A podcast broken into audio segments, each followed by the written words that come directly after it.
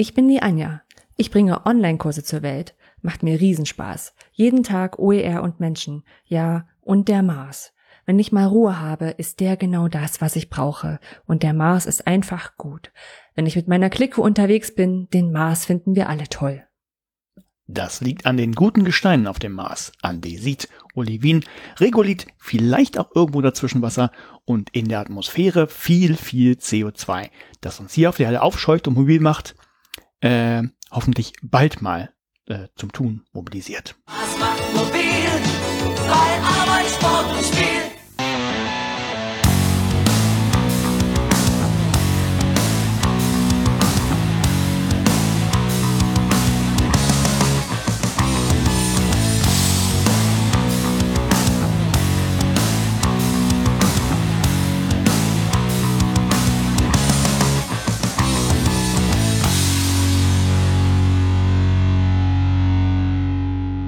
Bildung alt entfernen, Folge 35 vom 18. Februar 2021, direkt aus dem Raumfahrtkontrollzentrum der Bildung. Mit mir heute wieder dabei mein Mars-Experte Oliver Tacke. Ein kleiner Schritt. Nee, Moment, das ist ja ein Rover, ist ja gar kein Mensch. Und ich bin die Perseverance-Aussprechkünstlerin Anja Lorenz. Ich glaube, es geht anders. Perseverance. Perseverance. Perseverance. Ja, genau. Das. das war mir vorhin schon klar, als ich es reingeschrieben habe, dass das nicht funktionieren kann. ah. Schön, dass mal wieder geklappt hat. Ja. Genau. Ähm, ich bin jetzt ein bisschen am Tritt, das ist schon so lange her, dass wir das gemacht haben. Ähm, wir fangen mal mit den Kommentaren an, richtig? Richtig. Ja. Machen wir, machen wir mal. Achso, brauchen wir noch Hinweis? Äh, natürlich geht's um die äh, Marslandung.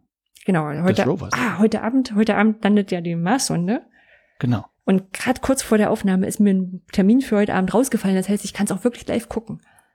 Also Oh. ich hätte das und andere sonst natürlich auch gerne gemacht, sonst hätte ich es ja nicht abends hingesetzt.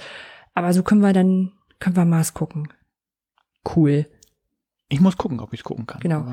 Und ihr denkt jetzt, äh, also hoffentlich denkt ihr jetzt nicht so, verdammt, ja, das habe ich ganz verpasst.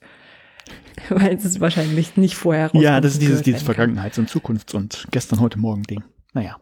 Genau, mal gucken. Bevor wir uns verquatschen, machen wir doch einfach mit den Kommentaren äh, los. Genau. Ähm, Björn hat den das Kommentarfeld gefunden. Ähm, er hat, da hatten wir ja, glaube ich, schon beim letzten Mal, äh, das To-Do-Ist äh, als, als Tool bei ihm super angekommen ist. Das hat er uns jetzt nochmal öffentlich in die Kommentare geschickt.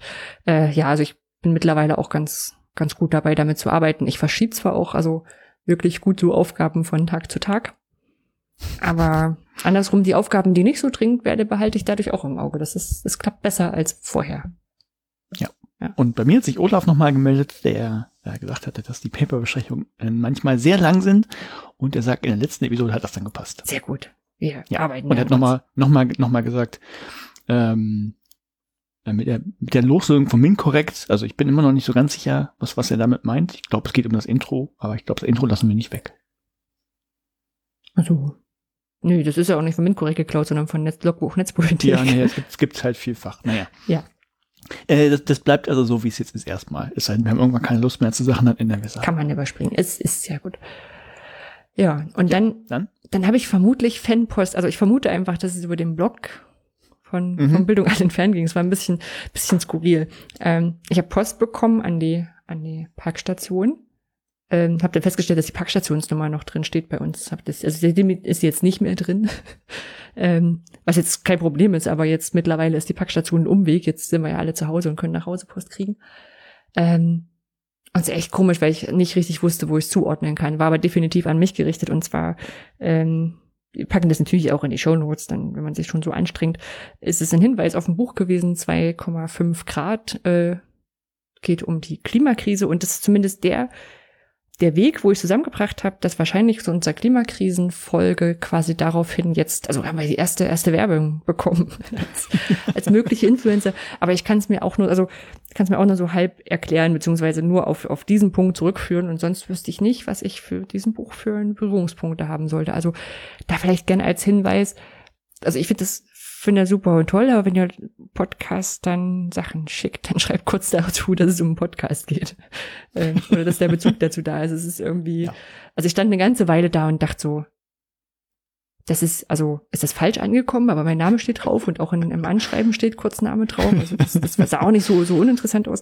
Ja, aber ist schon, hm, gut. Vielleicht kam es auch über eine ganz andere Ecke und ich interpretiere das jetzt total falsch. Dann freuen wir uns über die Auflösung. Ja, mal gucken. Okay. Ähm, machen wir doch einfach weiter mit, was wir heute vorhaben, so, damit ihr euch schon drauf einstimmen könnt. So wie immer gibt's natürlich erstmal Neues von mir. Und von mir? Genau. Dann stelle ich ein Paper vor. Das habe ich heute äh, getauft. Vielleicht so ein bisschen, ähm, ja, verrät das schon so ein bisschen was. Hey, ihr BildungsforscherInnen, macht hoch die Tür, die Tor macht weit. Mhm. Ich habe ein Paper gelesen und habe es genannt Dr. Proctors Endgegner. ich bin sehr gespannt. Äh, dann haben wir eine Fundgrube. Genau, und im Bereich äh, Politik ähm, reden wir eigentlich was, was auch eigentlich stand das bei uns erst in den Neuigkeiten. Äh, es geht um die OER-Strategie des Bundes. Das machen wir ein bisschen geblockter. Ja, dann haben wir einen Veranstaltungstipp. Und eine Weltverbesserungsidee. Genau. Und das ist dann unser Programm für heute. Genau. Was hast du denn erlebt seit dem letzten Mal? Das ist jetzt ein reichlichen Monat her. Ja, genau, wir sind äh, ein bisschen spät dran. Ähm, ich habe mich mit dem langweiligen Teil des Lebens beschäftigt. Der Steuererklärung.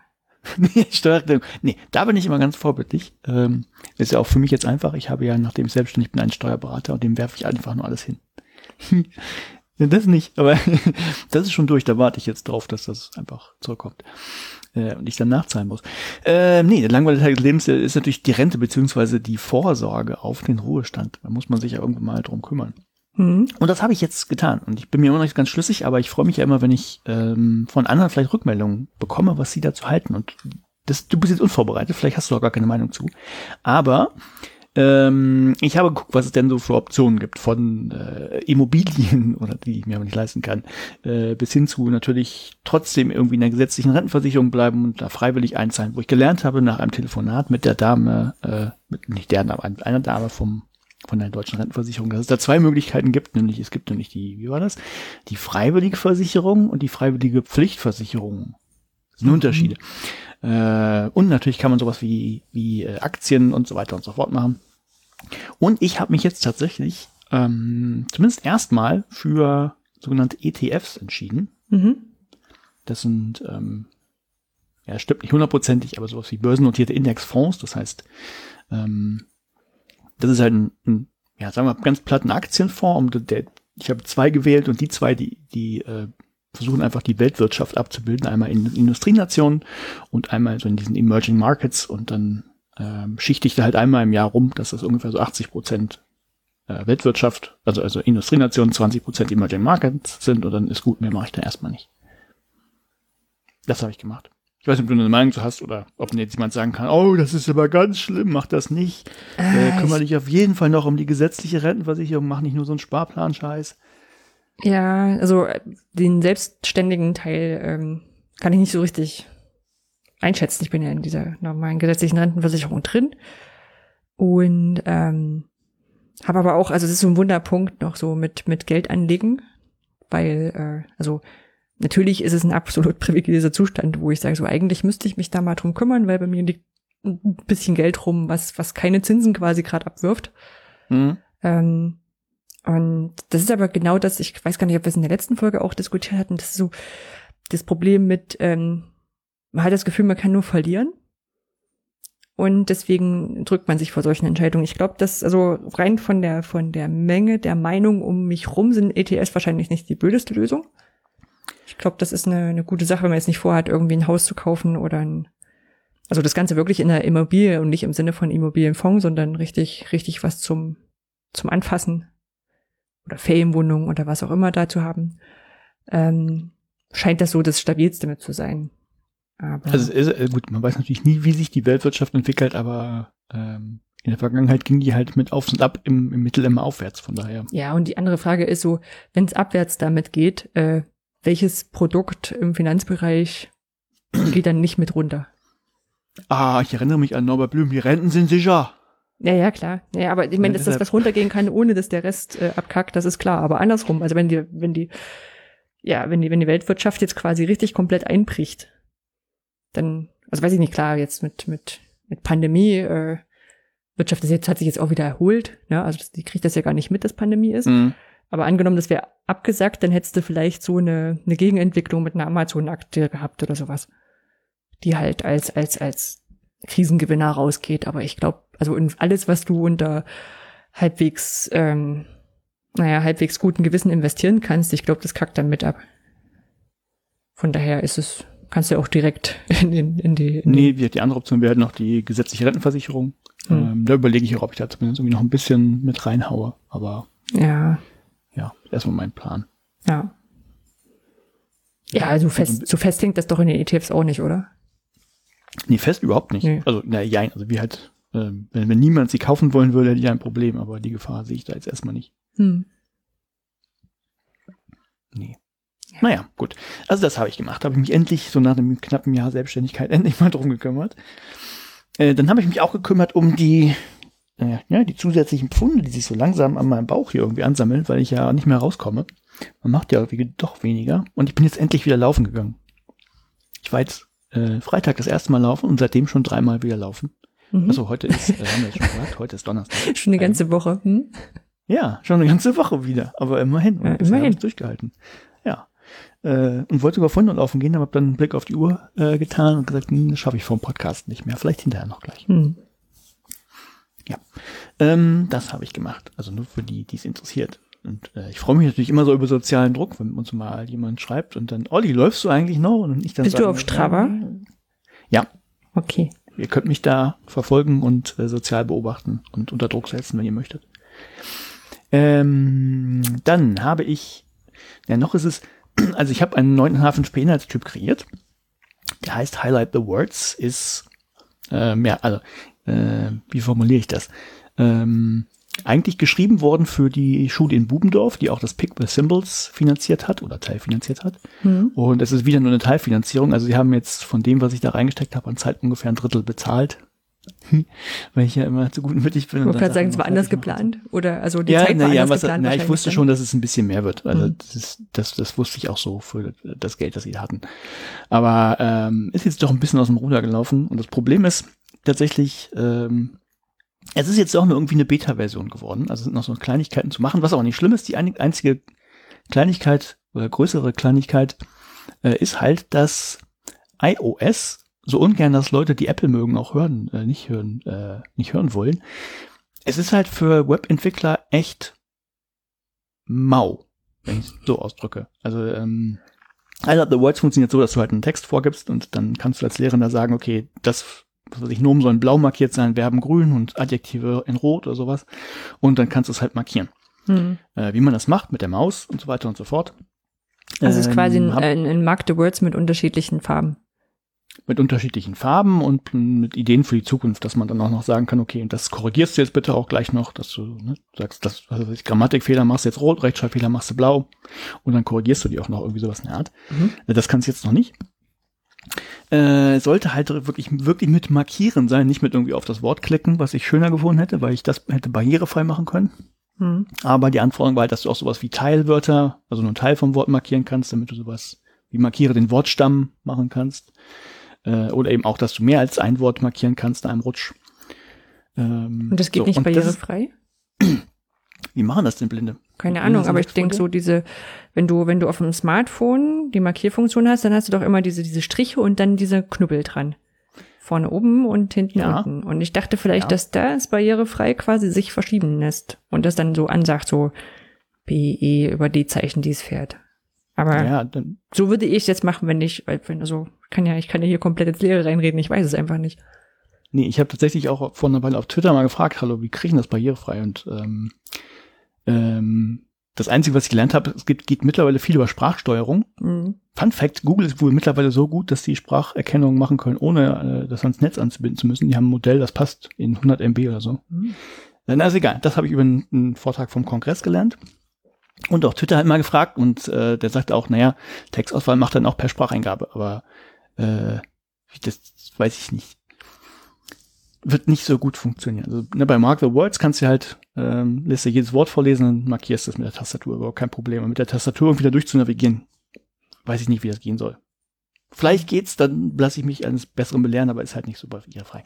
Der Punkt ist aber eigentlich, ähm, dass das alles wunderbar funktioniert. Es gibt ja sowas wie ein paar Standards, die man dann benutzen kann, aber äh, nicht so gut auf iOS.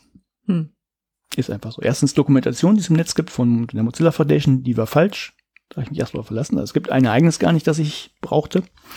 Ähm, und dann funktioniert es auch sonst anders. Also es gibt halt, äh, so wie ich das machen wollte, keine Möglichkeit, das zu machen. Und ich weiß noch nicht, ob ich das in irgendeiner Form hinkriege.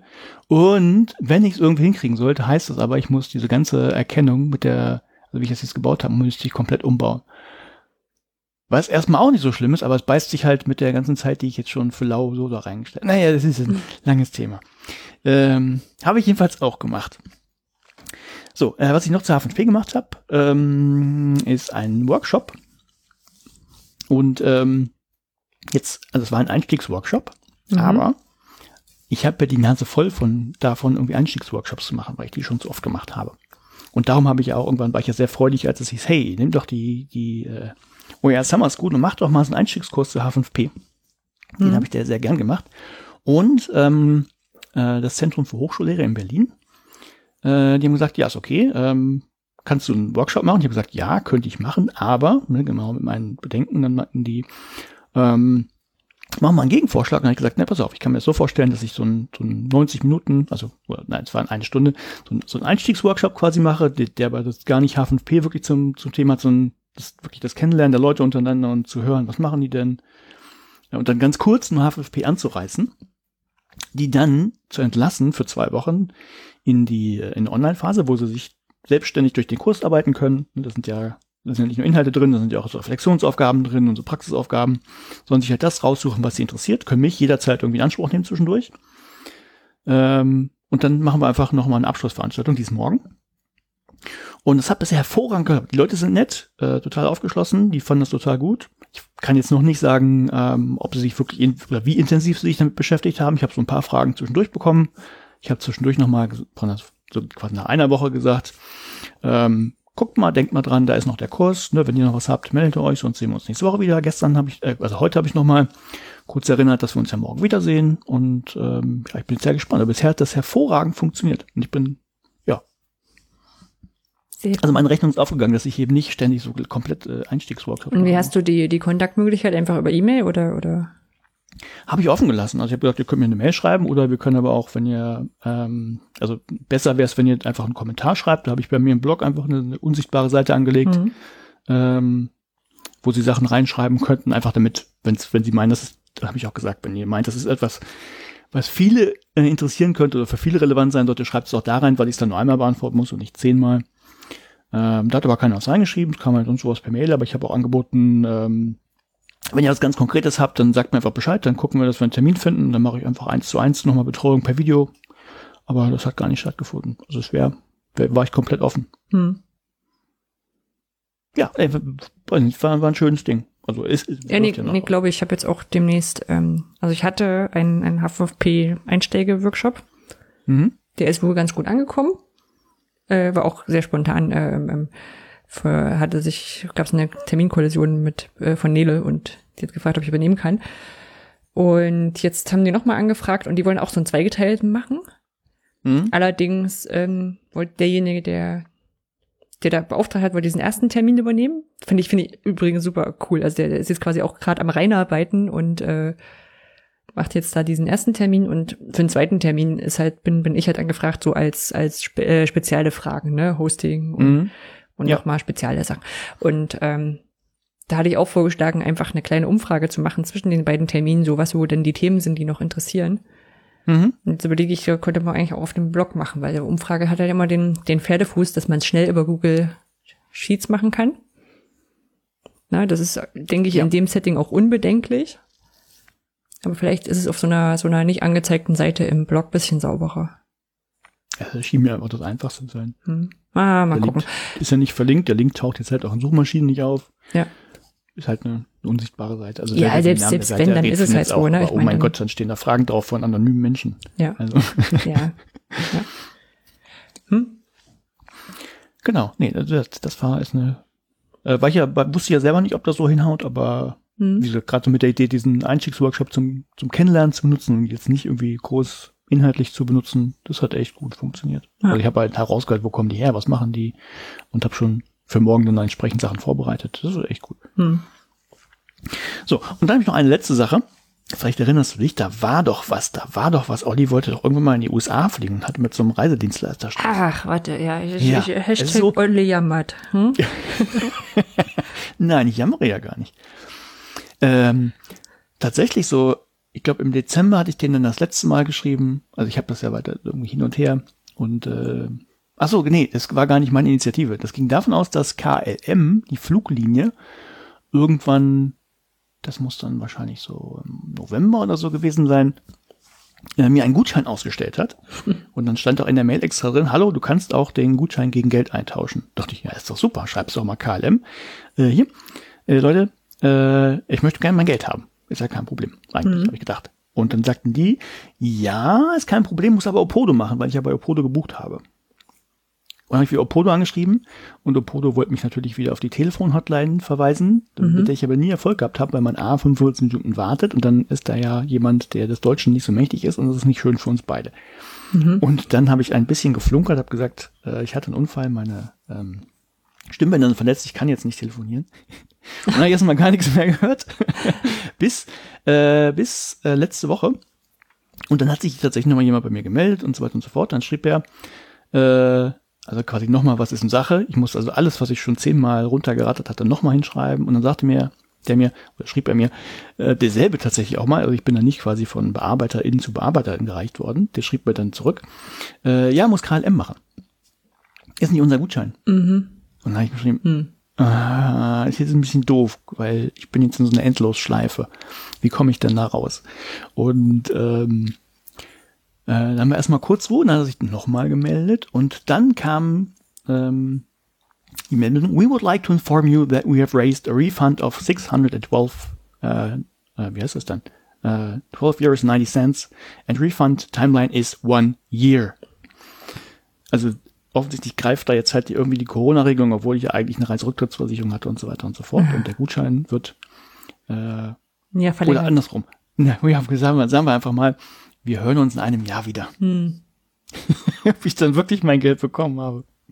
Ja, ich finde es weiterhin krass, weil du ja, wie, wie du sagtest, ne, über diese Reiserücktrittsversicherung denkst du dann eigentlich. ja, ja. Also vielleicht nimmt es in einem Jahr ein schönes Ende. Machen wir als- als Wiedervorlage. Februar 2022. Okay.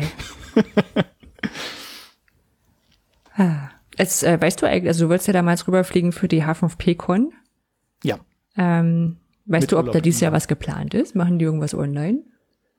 Da war, also geplant war tatsächlich sogar etwas für Ende letzten Jahres online, aber das hing halt auch mit der, dass die Veröffentlichung des OER-Hubs sollte damit zusammenfallen und als er irgendwie abzeichnete, dass der sich nochmal verzögert, ähm, wurde das wohl wahrscheinlich auch, ver weiß ich jetzt nicht, vermute ich mal, dass es auch deshalb verworfen wurde. Und der soll ja jetzt im ersten Quartal rauskommen, das ist die letzte Aussage, die ich gehört habe. Äh, ob das stimmt, weiß ich nicht. Also der kommt irgendwann und dann gibt's vielleicht auch eine Online-Veranstaltung noch in irgendeiner Form, aber weiß ich nicht. Naja. Haben wir auf dem Schirm. Also ich bin mir ziemlich sicher, du kriegst das mit. Und, also wenn wir es nicht selber mitkriegen. Ja. Ja. Was hast du denn gemacht? USA wäre ich nicht geflogen, aber das so, so online mal angucken wäre vielleicht eine gute Sache. Ich, ähm, habe ein bisschen geguckt, was ich eigentlich gemacht habe. Es ist so, so, dir ja wahrscheinlich ähnlich gehen, ne? Jeder Tag sieht irgendwie gleich aus. Also so ja. vom, vom, vom, man guckt auf dem Rechner drauf und da sind unterschiedliche Ja. Sachen drin. Ja. Ähm, und dann muss man irgendwie an den Termin so überlegen, so was hat man eigentlich in letzter Zeit gemacht. Ähm, also habe ich schon ein paar Mal drüber gesprochen, bin ja für die EMUX äh, Chair vom Experience Track. Und da war am Montag eigentlich die Deadline und dann ist das, also vielleicht so als Einblick in so ein Konferenzgeschehen, ähm, ist das so, dass die Leute immer nervös sind, dass so wenig Einreichungen vielleicht kommen könnten. Diese Nervosität startet etwa fünf Tage vorher, obwohl wir alle selber wissen, dass niemand von uns fünf Tage vorher schon mal ein Paper eingereicht hat. Und das passiert natürlich irgendwie immer nur ein, zwei Tage vorher.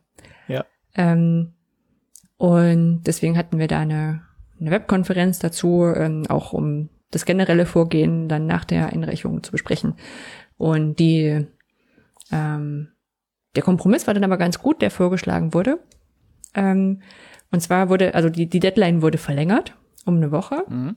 Man musste aber bis zur ursprünglichen Deadline einen Titel und einen Abstract einreichen. Hm, nur eine Woche? Das ist ja ungewöhnlich. Ja, das ist, also, mir war es egal. Ich hätte auch einfach nicht verlängert. Aber, Ja, okay. ähm, oder hätte gesagt, naja, lass uns nicht verlängern. Und wenn individuell Leute anfragen, sie, ob sie nicht doch noch, dann hätte man sagen können, naja, mach halt. So. Ja. Na, das, das wäre auch okay gewesen. Aber, aber die Idee zu sagen, okay, wir, wir reichen Titel und Abstract ein, dann können wir schon mal durchzählen. Mhm. Das ist nicht so schlecht. Nö. Und davon kann ich jetzt, ja, weiß nicht, ob man sowas öffentlich sagen kann. Da, da- daher weiß ich jetzt schon, wie viele Einreichungen etwa zu erwarten sind. Und das passt auch etwa mit den Reviewern, die wir akquiriert haben. Jetzt müssen wir mal noch drüber reden, Martin und ich, ähm, Martin Ebner, wie, was wir denn gut finden. So normalerweise hat man ja so zwei bis drei Reviews pro Paper. Ja. Ähm, ich halte beide Anzahlen für, für zumutbar. Muss auch sagen, so als, als Gutachterin finde ich es auch manchmal ein bisschen leichter, zwei, also finde ich zwei Paper leichter als eins zu haben, weil dann hast du auch einen Vergleich. Mhm. Ja, das ist dann so. Und äh, wir haben noch mal angefangen drüber zu sprechen, die, die Veranstaltung ist ja im Juni. Und Ja, ob wird, die online stattfindet oder? ja, nee, das, das oder? hatten wir ähm, vor Weihnachten schon mal kurz diskutiert, dass es auf alle Fälle eine Online-Möglichkeit geben wird. Weil das ja in der Kommunikation auch äh, wichtig ist, so lohnt es sich denn einzureichen oder muss ich, kann ich das nur machen, wenn ich damit rechne, auch hinfahren zu können. Mhm. Ja, und dann haben wir gesagt, also es wird auf alle Fälle eine Online-Möglichkeit geben. Wie wir das dann sortieren, müssen wir dann schauen. Und andersrum, ähm, die Kolleginnen und Kollegen in Potsdam haben jetzt auch nicht so ein großes äh, Risiko, das erstmal als Hybridveranstaltung zu planen und im Zweifel den Präsenzteil absagen zu müssen, weil das wird an der Hochschule stattfinden. Mhm. Und den sagst dann einfach zwei Wochen vorher ab, dass die Räume doch nicht gebraucht werden. Und das Catering wird dann halt nicht gebucht. Das ist so die, Ja. na, so, und dann ähm, ist das ja die Frage, und ich habe auch schon gemeint, also wenn dann die Zustände nicht so sind, dass wir abends gemeinsam in die Kneipe gehen brauchen, dann kann ich auch online teilnehmen. Also das, da muss ich auch nicht bis nach Potsdam. ähm, ja, aber dann, dann wären solche Sachen relevant, wie in welchen Zeitzonen denken wir denn? Ne? Also wenn alle nach Potsdam fahren, dann ist die Zeit schon klar, aber wenn es dann irgendwie verteilt ist und dann Leute aus Amerika, Kanada dazugeschalten werden. Also ich glaube, es also ich glaube, man sollte es trotzdem an der Potsdamer Zeitzone ausrichten. Ähm, ich glaube, die meisten kommen auch aus dem europäischsprachigen Raum, dann ist es okay. Mhm. Ähm, also im europäischen Raum. Aber dass man dann schaut, dass man die, die Talks von den Leuten von weiter weg jetzt in eine Zeit legt, die für die halbwegs vertretbar ist. Ja. Ja. Genau. Ähm, dann, äh, genau, habe ich ja weiter, weiß gar nicht, ob ich davon schon mal gesprochen habe, ich habe an dem, an dem Kurs weitergearbeitet. Wir bauen gerade im Rahmen von einem Projekt quasi so einen Onboarding-Kurs für internationale Studierende, wo denen, ähm, wo denen erklärt wird, wie denn so, worauf sie denn achten müssen, wie sie sich bewerben können, was sie für Dokumente einreichen müssen, wie sie eine Wohnung in Lübeck finden. Ja, also die sind so wirklich so sowas in der Richtung. Ähm, den ganzen Prozess auch, so wo finde ich denn nachher einen Sportclub und sowas. Mhm. Und da hatte ich äh, letzte Woche auch wieder ein bisschen mehr Zeit, mich da auch mal wirklich rein zu, also man muss sich da selber mal reindenken, das ist ja so die, der Vorteil davon. Und ich muss sagen, boah, ey, ist das bürokratisch. Also Wohnen in Deutschland, zum Teil noch nicht mal beschränkt auf, auf internationale Studierende, das finde ich ja schon, also da muss Mhm. dann so, ja, bringst was Abiturmäßiges oder was, was gleichgestellt ist. Das Gleichgestellte kannst du in Europa dort ablesen und dann kannst du aber auch eine Berufsausbildung haben und also ganz viele Möglichkeiten. Ich meine, es ist ja alles schön und gut. Die Erklärseiten sind zum Teil auch auf Deutsch nur, Mhm. vom, auch vom, zum Teil vom, vom, weiß gar nicht, ob DAAD, aber irgendwie so von, ähm, ähm, von, von Einrichtungen, wo ich gedacht habe, also die arbeiten ja viel mit internationalen Menschen. Und klar müssen die irgendwie so ein Grundstück Deutsch können, wenn die hier ankommen, oder sollten es zumindest.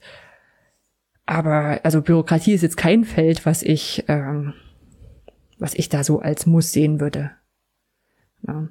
Und ja, letztes Jahr hatte ich, äh, letztes, letztes Mal hatte ich äh, ähm, die, die Rundfunkgebühr. Das ist auch so ein, so ein Ding, das ist was, was noch nicht mal mit internationalen Studenten zusammenhängt. Also als ich noch studiert habe, früher, vorm Krieg, ja, ähm, da war das ja noch so eine gerätebezogene Gebühr. Mhm. Und dann war das ein bisschen einfacher, weil dann hat einfach jeder für seine Geräte bezahlt, wenn er welche hatte. Hatte ja nicht jeder. Und äh, dann gab's noch so mit Zweitwohnsitz und solchen Geschichten Ausnahmen, aber dann war der Drops gelutscht. Und jetzt ist halt so, weiß ich nicht, neulich durchgesehen, wenn, wenn du in einem Wohnheim wohnst, wie ist das dann mit dieser Haushaltsabgabe? Mhm. Bist du dann in einem Wohnheim ein Haus? Also es ist so, da musste ich, also da ich, musste ich mich relativ lange durchwühlen, um das selber erstmal zu verstehen. Und also Fazit ist jetzt, was ich rausgefunden habe, wenn da so ein, so ein Wohnheim, also wenn du ein Einzelzimmer hast mit, äh, mit einem Tür, die quasi direkt auf den öffentlichen Gang geht, dann bist du ein Haushalt. Und wenn Mhm. du aber so wie ich auch gewohnt habe, so quasi vier Zimmer oder, oder mehr oder weniger zusammen hast, die sich ein Bad und ein, eine Küche teilen, aber da gibt's noch mal so eine Haustür, dann ist das eine Wohneinheit. Und dann kannst du dir das teilen. Aber letztendlich musst du ja trotzdem dann einen Hauptanmelder haben. Das musst du selber organisieren. Das kann nicht über die Miete mit abgehen. Also, es ist ganz schön kompliziert. Naja. Weißt aber schon immer. Ja, ja, ja, klar. Also das ist, haben WGs ja auch durch, dass man das so, immer wenn jemand ein- oder auszieht, dann ummelden muss, gegebenenfalls. Aber, naja, das ist so die, der kleine, der kleine. Ja, gut, Bürokratie in Deutschland äh, ist halt so. Ja, ja, ja. Also ich glaube, so, so, weiß nicht, ich bewundere jeden, der hier anfängt, von außerhalb zu studieren. Also wenn das, wenn du hier als deutscher Student arbeitest, dann kann ja vielleicht auch noch deine Eltern dir helfen. ja, naja. Anmeldeformulare für die, für die Rundfunkgebühr gibt's natürlich auch nur auf Deutsch. Genau, und ansonsten habe ich gerade drei Tage Urlaub. Uh. Also heute ist der mittlere von drei Tagen. Ähm, eigentlich, weil wir ursprünglich geplant haben, die ganze Woche Urlaub zu machen und dann durch verschiedene Umstrukturierungen ich dann Montag, Dienstag doch noch gearbeitet habe. Ähm, weil wir ja Das ist bei mir eigentlich. das normale Vorgehen. Ich habe Urlaub geplant und irgendwas kommt immer dazwischen. Ja, ne, gut, okay, du musst ja auch keinen Urlaub irgendwo einreichen. Nee, das stimmt. Genau, und bei uns war halt bei der, schwieriger. genau, bei der einen Hälfte der Urlaub schon eingereicht und ähm, das war auch okay. Also wir hätten bestimmt auch verschieben können, wenn wir nachgefragt hätten. Also es war, war auch okay. Wir wollten halt eigentlich in, in Rügen sein, in einem Ferienhaus. Also Mhm. hörte sich damals gut machbar an. So mit eigentlich auch irgendwo um nirgendwo. Naja. Ja. Und ansonsten haben wir jetzt so auf dem Zettel, dass wir wegen Sommerurlaub auch mal planen müssten. Also wir haben schon einen Stufenplan, aber die erste Stufe müsste noch gebucht werden. Also erste Stufe ist, es geht alles ganz gut oder zumindest so in, in Ferienhaus, Ferienwohnungen, autark, irgendwo, nirgendwo wandern, Radfahren. Mhm. Ähm, dann machen wir das. Also auch in Deutschland, also kein, wird jetzt kein Risiko eingehen mit, mit, mit Landesgrenzen. Ähm, wenn das nicht geht, dann muss man mal gucken, was so kontaktmäßig drin ist und äh, wie die Inzidenzen sind und Zahl anderen Zahlen, ähm, ob man dann zu Familien oder Freunden fahren kann. Mhm. Und wenn nicht, dann ist hier auch schön. Dann machen wir das. Also die, die, die Überlegung war einfach so, sollen wir gleich für hier planen und dann haben wir, sind wir drauf gekommen, dass die Option bleibt jetzt auf alle Fälle, wenn alles andere nicht geht. Ja. Ah ja. Hm. Ja, es ist, also, ist irgendwie voll doof, weil, weil eigentlich sagt man sich, oh, irgendwie möchte man da schon ein bisschen zuversichtlicher drauf gucken. Es ist auch irgendwie auf alle Fälle ein, ein, ein privilegiertes Problem, dass man sich darüber Gedanken machen kann. Ja, ne, ich hab, ich bin ja, ich weiß nicht, ich war nie, nie der große Wegfahrurlauber, von daher habe ich es eigentlich ein bisschen Hast du es gut? Ja. Wir anderen, die die Hummeln im Arsch haben. Ja, ja also, also, ja, nicht der Lahmarsch wie ich, das ist es. ja, nee, also so, so Urlaub machen, wie, wie wir es uns gemacht haben, mit äh, Städte angucken und Museen gehen, das wird definitiv noch nicht möglich sein, bin ich mir ziemlich Ja. sicher. Also, Museen gehen mit Maske muss ich jetzt auch nicht unbedingt haben. Also, das, dann, dann schaue ich lieber gleich woanders, dass man gleich Richtung Wandern andere Aktivitäten macht. Ja. Wo man auch nicht so viele Leute trifft. Ja, ansonsten haben wir uns weiterhin um den Umzug der EduCamp-Webseite gekümmert, wobei der Umzug relativ weit vorangeschritten ist und muss halt jetzt gucken, dass wir die ganzen alten Accounts kündigen. Und Mhm. die Mail-Weiterleitung, das war auch nochmal ein Spaß, die richtig umzuleiten. Und dann haben wir gerade, und wahrscheinlich fangen wir an, wenn wir hier aufgelegt haben, ähm, haben wir noch ein 3D-Druckprojekt, was bisschen selbstreferenziell ist. Ihr druckt einen 3D-Drucker. Nee, wir bauen ein Regal für den 3D-Drucker. Auch schön. Und dann, ja, wir haben ja schon gesagt, wir müssen mal langsam wieder Sachen drucken, die nicht für den 3D-Drucker sind. Also wir haben im, ähm, man, man gibt ja nichts, was, was nicht schon mal Leute erfunden haben. Ähm, äh, haben, haben so, ein- so ein Modell gefunden, wo man so diese, diese Ikea-Lacktische, diese, diese Couchtische, die ganz normalen, Mhm. quadratischen, wenn man Ja. die auch übereinander baut. Und Mhm. dann kann man die, die Verbindungsstücke ausdrucken. Das haben wir so die letzten Nächte getan. Ah. Und heute ist das IKEA-Paket gekommen mit drei solchen Lacktischen und die müssen dann halt übereinander gebaut werden. Mhm. Und wenn das dann steht und alles so passt, wie wir uns das überlegt haben, dann müssen wir noch Plexiglasscheiben im FabLab zuschneiden lassen. Also würden wir sonst selber Michael, zuschneiden. Das heißt, ihr, ihr bohrt quasi in, in zwei der Tischplatten das, das Loch einmal durch. ähm, wir haben, also wir, wir stellen quasi Tische übereinander Ja. Und an den Stellen, wo sie sonst verrutschen würden, wenn du sie versuchst zu schieben, da kommen solche Verbindungsstücke reingebohrt. Ah, so verstehe. Ah, okay. Ja, okay. Ich Genau. weiß Und das dritte Meine machen Idee wir, wäre schlechter gewesen. Ich hätte, ich hätte, ich, meine Idee war irgendwie ein Loch zu- durchzubohren und dann einfach eine komplett lange Verbindungsstange da rein. Aber ist ja Quatsch.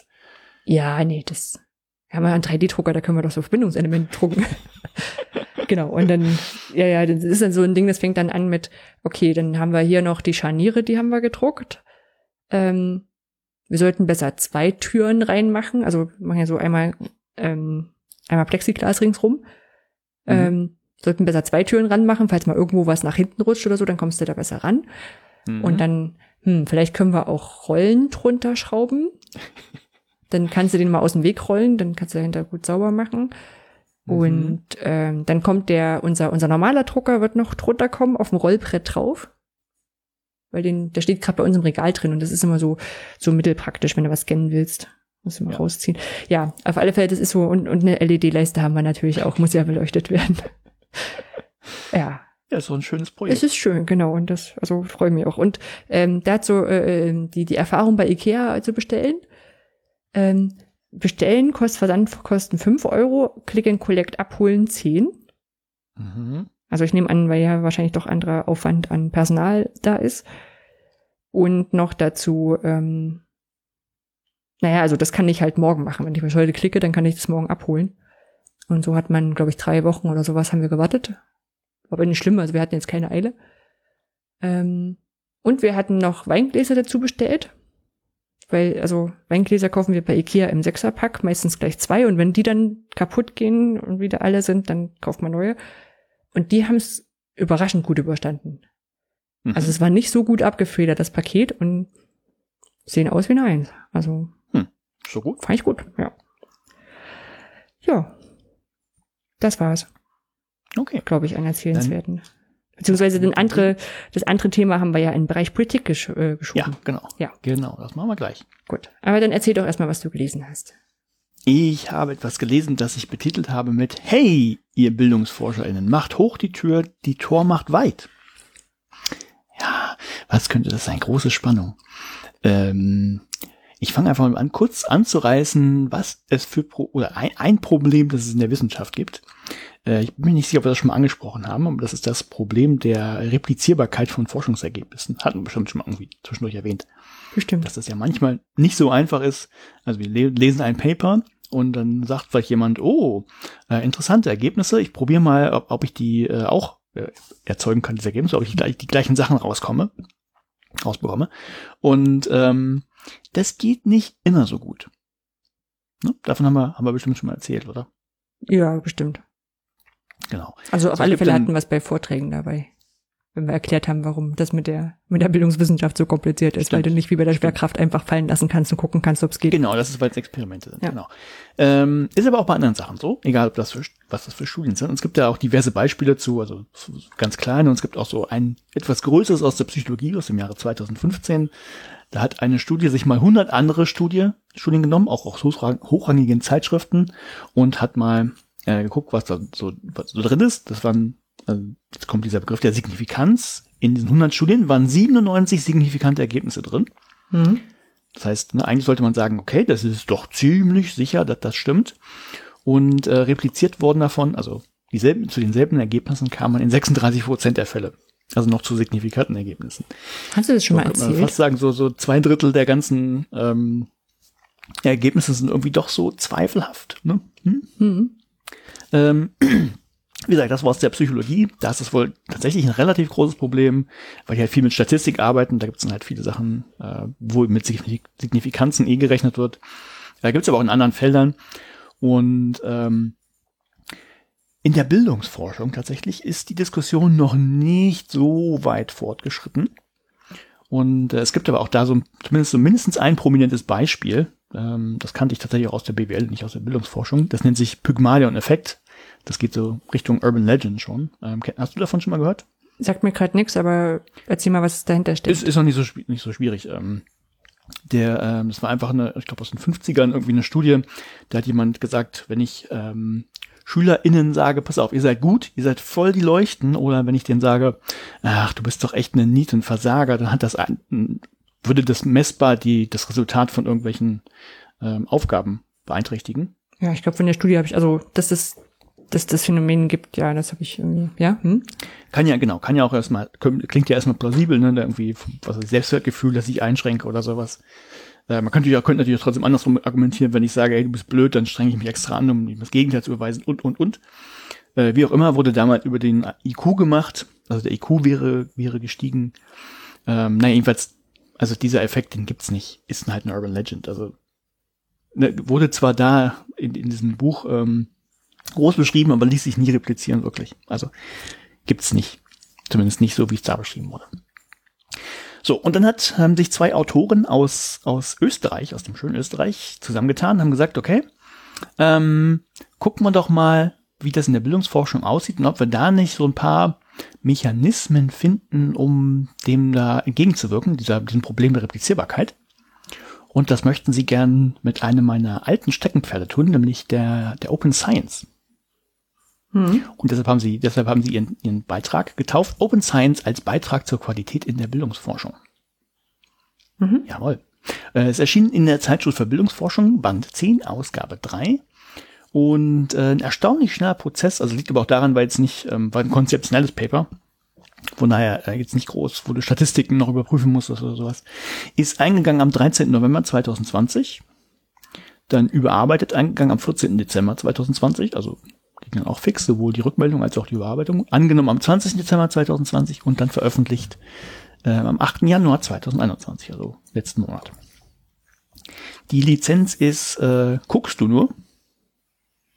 Also kann man sich angucken, ist aber sonst nicht, äh, darf man sonst nichts mitmachen. Achso, und die Autoren habe ich gar nicht genannt. Das ist Georg Krammer und Erich, hoffentlich spreche ich aus Wetschnick, hm? aus Österreich. genau. So, also das haben die gemacht. Die haben erstmal gesagt, äh, was, was können wir denn mit so einem Paper überhaupt erreichen? Und das eine ist ähm, überhaupt ein Bewusstsein für die Problematik schaffen in der Bildungsforschung, dass das vielleicht auch ein Thema sein könnte mit diesem Problem der Replizierbarkeit. Und äh, was sie auch machen möchten, ist eben Open Science als eine Möglichkeit aufzuzeigen, um die Belastbarkeit von Befunden eben langfristig zu erhöhen. Also auch, würde ich sagen, klein gestecktes Ziel, also vollkommen in Ordnung. Und äh, dann haben sie eben gesagt, okay, was gibt es denn so grundsätzlich für Problemchen, ähm, die mit dieser Replizierbarkeit irgendwie zusammenhängen? Und äh, so der Ausgangspunkt, da haben sie gesagt, das ist dieses Publish or Perish. Das heißt, ähm, wenn man im Wissenschaftsbetrieb irgendwie arbeitet, dann ist man doch ein bisschen genötigt dazu zu publizieren, weil man halt darüber seine Forschungsgelder bekommt oder vielleicht auch nur eine Stelle bekommt, wenn man viel publiziert hat. Und ähm, der zweite Punkt ist dann sowas wie ein Publikationsbias. Das heißt, ähm, wenn ihr mal guckt, was Zeitschriften so veröffentlichen, dann sind das in der Regel oder sehr häufig nur signifikante Ergebnisse. Das heißt, wenn ich eine Hypothese habe und stelle dann fest, okay, meine Hypothese ist falsch, dann veröffentliche ich das in der hm. Regel irgendwie gar nicht. Ne? Also es wäre natürlich eine schöne Erkenntnis, wenn man auch das wüsste, aber das kommt halt bei den Zeitschriften nicht so gut an, weil die natürlich irgendwie sagen wollen, hey, guck mal, wir haben was Neues rausgefunden, signifikant, signifikant besser oder schlechter oder sonst irgendwie sowas. Und das Spannende für mich, das wusste ich auch nicht, äh, die, diese Kritik gibt es tatsächlich schon äh, seit den 50ern. Also seit rund, sagen wir mal, knapp 60, 70 Jahren äh, wird dieses Problem schon kritisiert und bis heute hat sich da irgendwie nicht so viel dran geändert.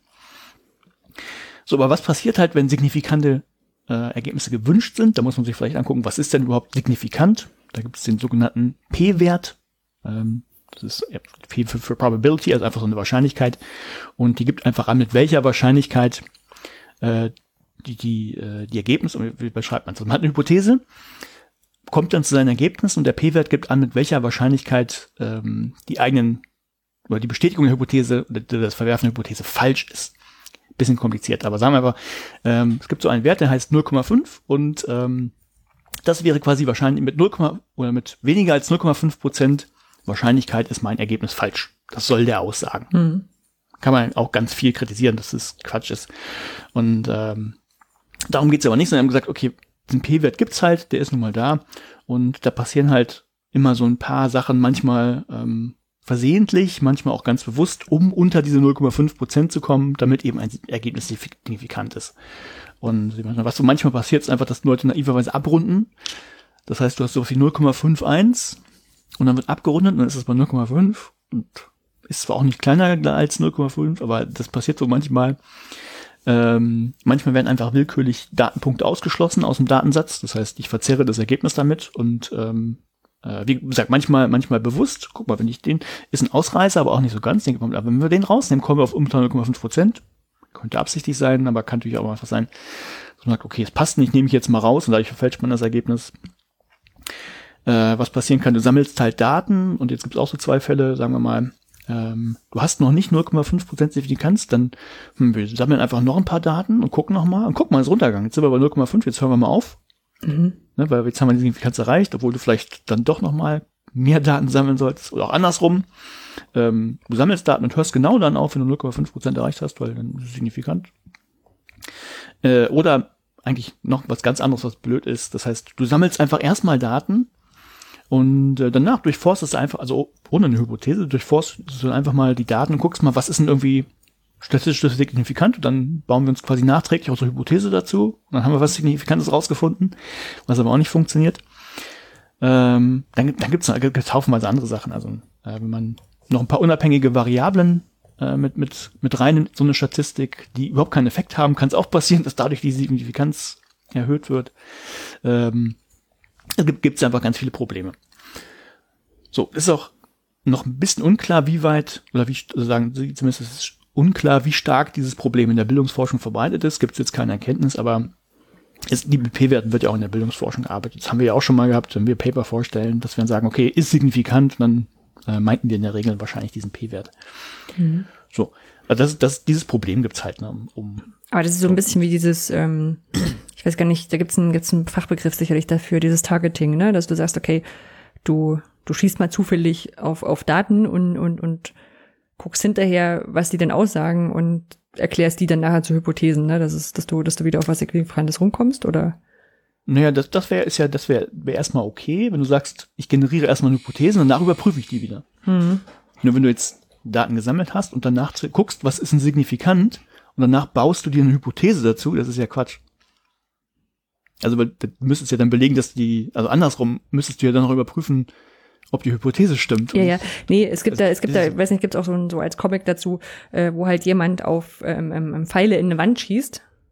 Ja? Aha. Und dann werden quasi im Nachhinein werden die, werden die Zielscheiben da reingemalt. Ja, so ungefähr ist das, genau. Ja, ja. Genau.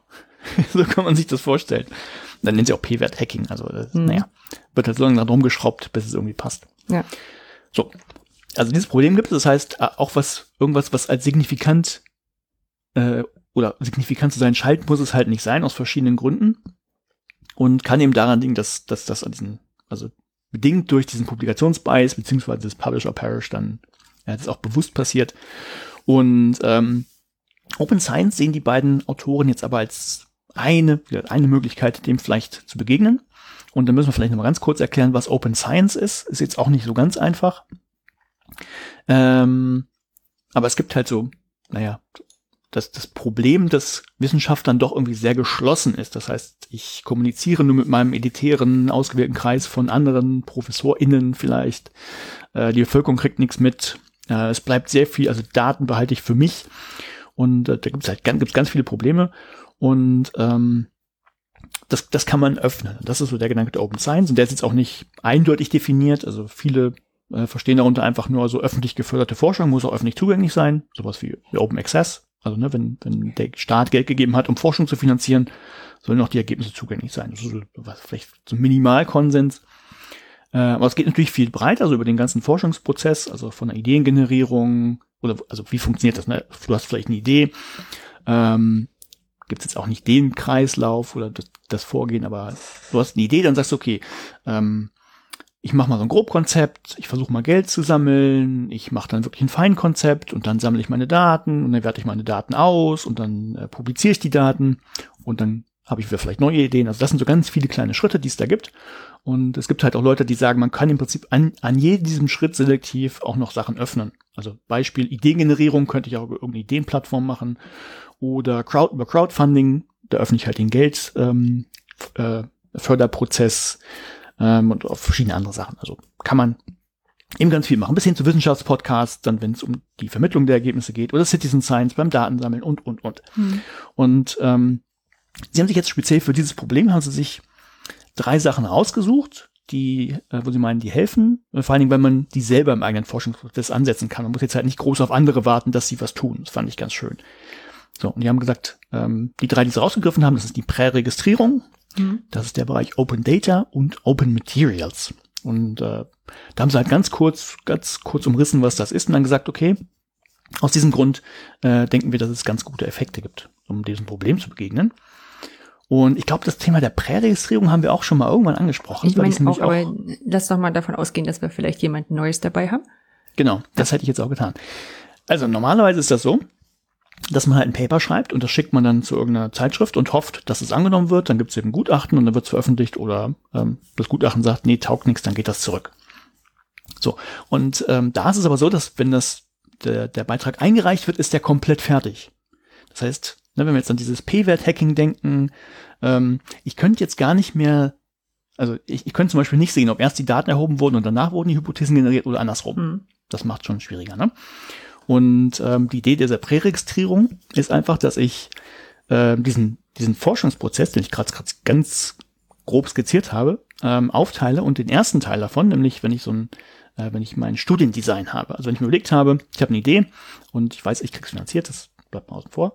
Und ich weiß jetzt auch ungefähr, okay, ich brauche ungefähr diese Daten, ich habe diese Hypothesen, äh, anders, fangen wir anders an. Ich habe eine Fragestellung. Hm. Ne, Ich habe Hypothesen generiert, ich weiß ungefähr, wie meine Stichprobe aussieht, ich weiß, mit welchen Instrumenten ich die erheben will, also ich habe so ein ganzes Studiendesign, dann mache ich das erstmal fertig und das reiche ich schon bei einer Zeitschrift ein. So, und erst danach fange ich an, äh, Daten auszu, äh, ähm, zu erheben und auszuwerten und danach reiche ich dann mein Paper ein, wenn es fertig ist.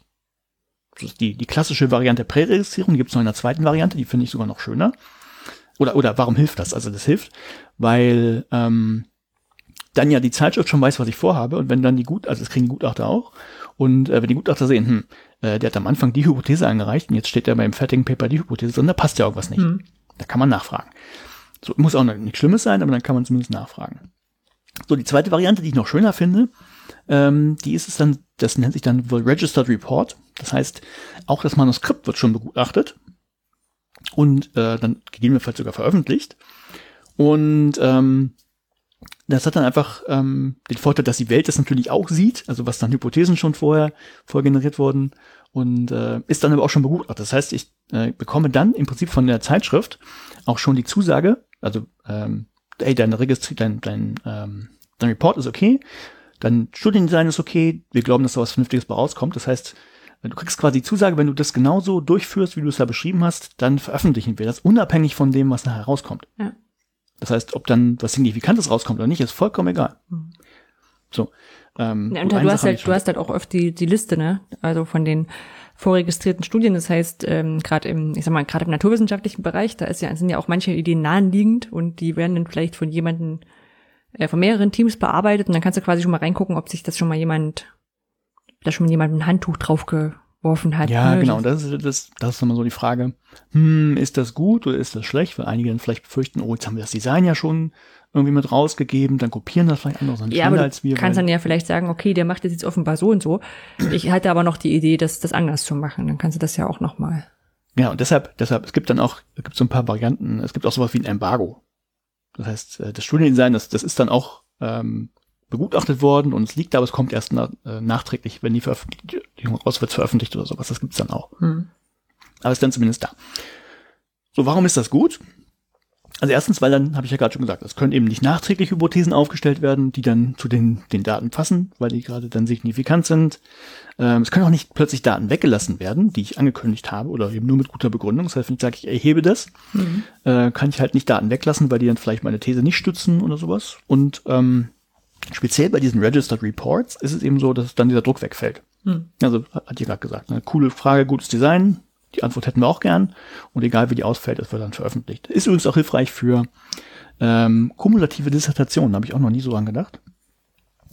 Ähm, aber da ist es ja häufig so, also kumulative Dissertation ist, wenn jemand seine Doktorarbeit schreibt, und das ist eben nicht ein monolithisches Werk für sich, wie das in den Sozialwissenschaften häufig ähm, der Fall noch ist, sondern es sind so viele kleine Forschungsschritte und die gehören zu einem größeren Projekt und in Summe ergeben die dann deine Dissertation und die werden aber nicht bei irgendeinem Verlag einfach so ähm, veröffentlicht, wenn dann deine, deine Doktormütter und Väter gesagt haben, ist okay, sondern äh, das muss in Zeitschriften publiziert werden.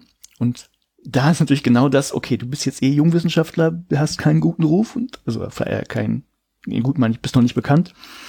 Und äh, dann musst du auch noch in guten Zeitschriften irgendwie dein Paper unterbringen und dann, ja, gut, ne? Äh, mhm. Es muss ja dann signifikant sein, wenn es veröffentlicht wird. Äh, ja, mauschelig vielleicht ein bisschen. Also fällt dann einfach weg, ne? Wenn, wenn wenn du so einen Registered Report hast, kannst du dein Studiendesign machen, dann wird dir schon gesagt, hey, das ist gut und dann wird es auch veröffentlicht. Hm. Und es ist halt ja, planbar auch, halt ne? Also hm? ist auch gut planbar, wenn du, wenn du sonst die ähm, normalen Publikationsprozesse hast, dann weißt du immer nicht, wie lange das dauert. Das ja, ja, genau, bei der Zeit weiß ich jetzt auch nicht, ob das müsste man gucken, wie es einen Einfluss hat, aber ich finde ich auf jeden Fall ganz. Ja, für Leute, ich sag mal, so für die Leute, wo es dann an Arbeitsverträge gekoppelt ist und sowas, ne, das ist das schon relevant. Ja. Ja. Mhm. So, also das war die Präregistrierung. Dann den zweiten Bereich, eben auch einer, den man selber beeinflussen kann, das ist Open Data. Da geht es einfach darum, dass man ähm, die Daten, die man gesammelt hat, seien es jetzt irgendwelche Zahlenwerte durch statistische, äh, durch, durch Fragebögen oder sowas oder vielleicht auch qualitative Sachen, Interviewtranskripte oder Videoaufzeichnungen, die man vielleicht gemacht hat, dass man die auch zur Verfügung stellt. Mhm. Ähm, natürlich, je nachdem, was das ist, anonymisiert oder pseudonymisiert. Also gerade bei Interviewtranskripten wenn die Personen nicht wollen, dass sie dann namentlich bekannt sind, muss man natürlich gucken, dass ähm, man das in irgendeiner Form rausfiltert. Und ähm, ja, warum sollte man das tun? Erstens tatsächlich für sich selber, das ist so ähnlich wie, wie Quelltext schreiben als Programmierer. Den, ähm, äh, der, der Quelltext sollen ja idealerweise nicht nur andere Menschen verstehen, sondern man selber in einem halben Jahr auch noch.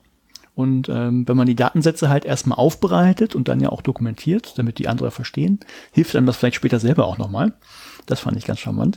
Und sonst ist natürlich einfach klar, ist irgendwie die, die Nachvollziehbarkeit und die Überprüfbarkeit der Ergebnisse durch andere. Das heißt, ähm, jemand, der das Paper sieht, der muss nicht einfach, okay, da ist eine Tabelle mit den Ergebnissen drin und eine, eine, eine, eine grobe Beschreibung, so haben wir die bekommen, aber man kann es gar nicht nachprüfen, weil die Daten nicht da sind. Mhm. Ähm, das, das kann man dann natürlich. Ist auch ganz schön fürs Studium vielleicht.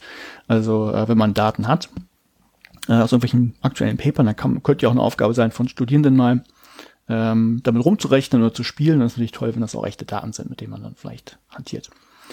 So, und äh, was man sonst noch machen kann, ist natürlich nicht nur für, für den Fall gut, aber für weitere Forschungsvorhaben irgendwie wie sowas wie Meta-Analysen über verschiedene andere Studien ist es natürlich auch gut.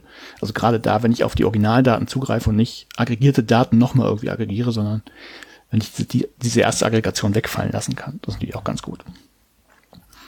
So, zweiter Bereich.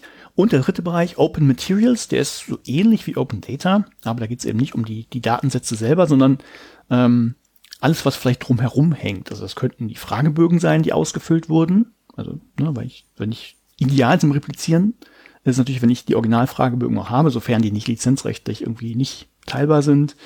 Äh, das können aber auch einfach so Anmerkungen zu Daten sein, die jetzt nicht in einem, in einem reinen Datensatz mit drinstehen. Das kann der Quelltext von äh, Programmen sein, die, ich vielleicht benutzt habe zum Auswerten, irgendwie solche R-Skripte oder ähm, so SPSS-Geschichten kann man da auch mit reinsetzen. Das kann alles noch zusätzlich mit drin sein. Und äh, klar, so, so ähnlich wie eben äh, die Ergebnisse lassen sich einfach besser nachvollziehen, die Ergebnisse von anderen. Und äh, das Replizieren wird dann natürlich deutlich einfacher, wenn ich die Originalfragebögen zum Beispiel habe. Und das sind die Sachen. Ähm, gesagt, das, das kann halt einfach helfen. Und Sie haben auch ein Beispiel genannt von einem der Autoren selber. Äh, ist tatsächlich aus der Bildungsforschung und äh, können wir dann auch verlinken. Ähm, äh, jetzt muss ich kurz gucken. der Beitrag heißt dann Aspekte der Online-Lehre zur Förderung positiven Erlebens und Schrägstrich oder Motivation bei Lehramtsstudierenden. Mixed Method Befunde zu Beginn von Covid-19. Hm. Huh. Also, äh, wenn, ihr, euch- wenn ihr in das Beispiel mal reingucken wollt, damit ihr seht, wie das gemacht wurde. Äh, so heißen tatsächlich zwei, äh, zwei der Sachen. Das eine ist nämlich, äh, es wurde präregistriert bei der Zeitschrift für Bildungsforschung, meine ich. Habe ich mir nicht dazu geschrieben. Ich glaube, es war bei der Zeitschrift für Bildungsforschung. Und, ähm, nee, stimmt gar nicht. Ich nehme es zurück. Äh, ich müsste, ich müsste, ich mir nicht ausgeschrieben. Müsste ich nachgucken, aber ich glaube, es wurde von daher veröffentlicht bei der Zeitschrift für Bildungsforschung. Die Präregistrierung hatten sie aber auf der äh, Plattform OSF gemacht. Kennst du die? Also Es gibt, eben, es gibt eine Plattform, die heißt OSF, da kann man so Präregistrierungen, Open Data Geschichten halt machen.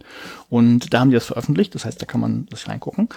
Spannend vielleicht für euch, ähm, das sind sowohl quantitative Sachen wie auch qualitative Sachen, weil ähm, äh, dieses Open Data haben manche irgendwie immer das Gefühl, es eignet sich ja vielleicht nur für quantitative Sachen, für Statistiken und so, für große Datentabellen, äh, geht halt tatsächlich für beides und die haben auch beides drin. Aus gutem Grund, da komme ich auch gleich noch drauf. Also, was haben sie drin? Quantitativ halt einfach so, welche Stichprobe wollen wir denn ähm, haben, peilen wir denn an, welche offenen Fragen haben wir denn, wie wollen wir denn die Daten heben und so weiter und so fort.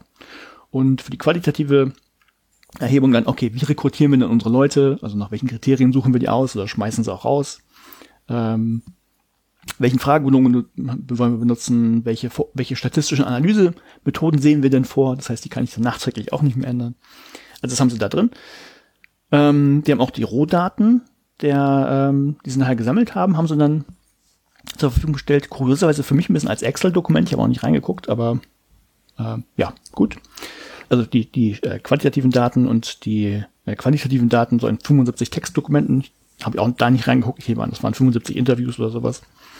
Und ähm, als Materialien haben sie dann, äh, das haben sie nicht näher beschrieben, aber ich nehme an, das waren, ähm, ähm, wie heißt das denn in der Sozialforschung? Ja, sie haben halt Kategorien gebildet und so weiter und so fort. Und äh, wie sie die Kategorien gebildet haben, haben sie dann wirklich wohl nochmal detailliert abgebildet, wie sie die Sachen ja zusammengeführt haben. Ähm, das ist da auch mit drin. Also wenn man so ein Beispiel braucht, okay, wie soll das denn aussehen mit der Präregistrierung und so, kann man da reingucken.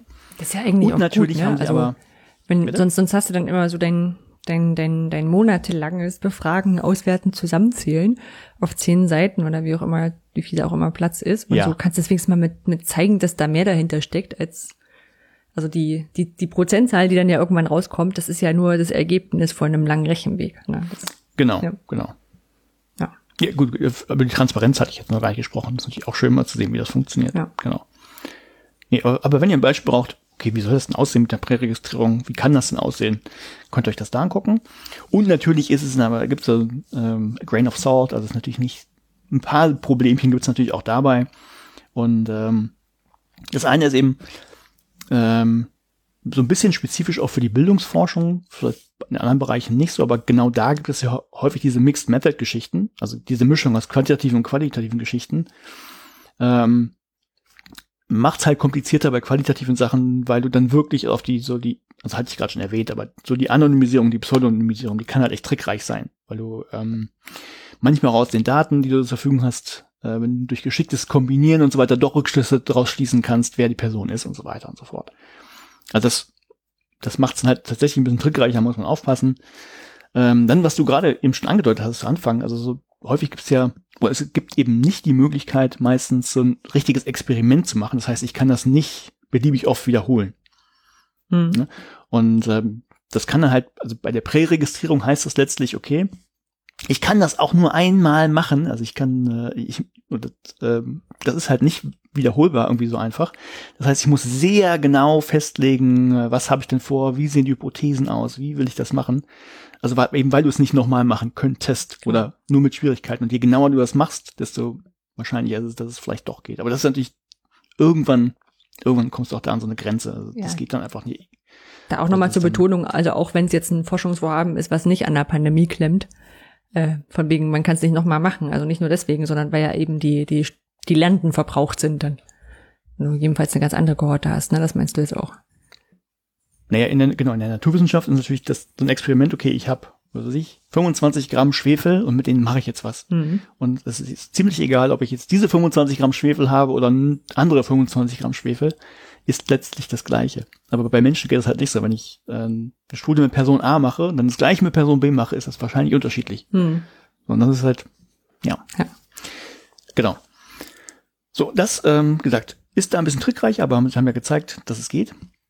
Und sie sagen aber zum Schluss auch nochmal, zum Schluss auch nochmal, ähm, ist natürlich schön und gut, wenn man das selber machen kann, aber trotzdem wäre es natürlich besser, wenn man irgendwann vielleicht doch am System ein bisschen drehen könnte und man eben dieses Publish or Perish gar nicht hätte.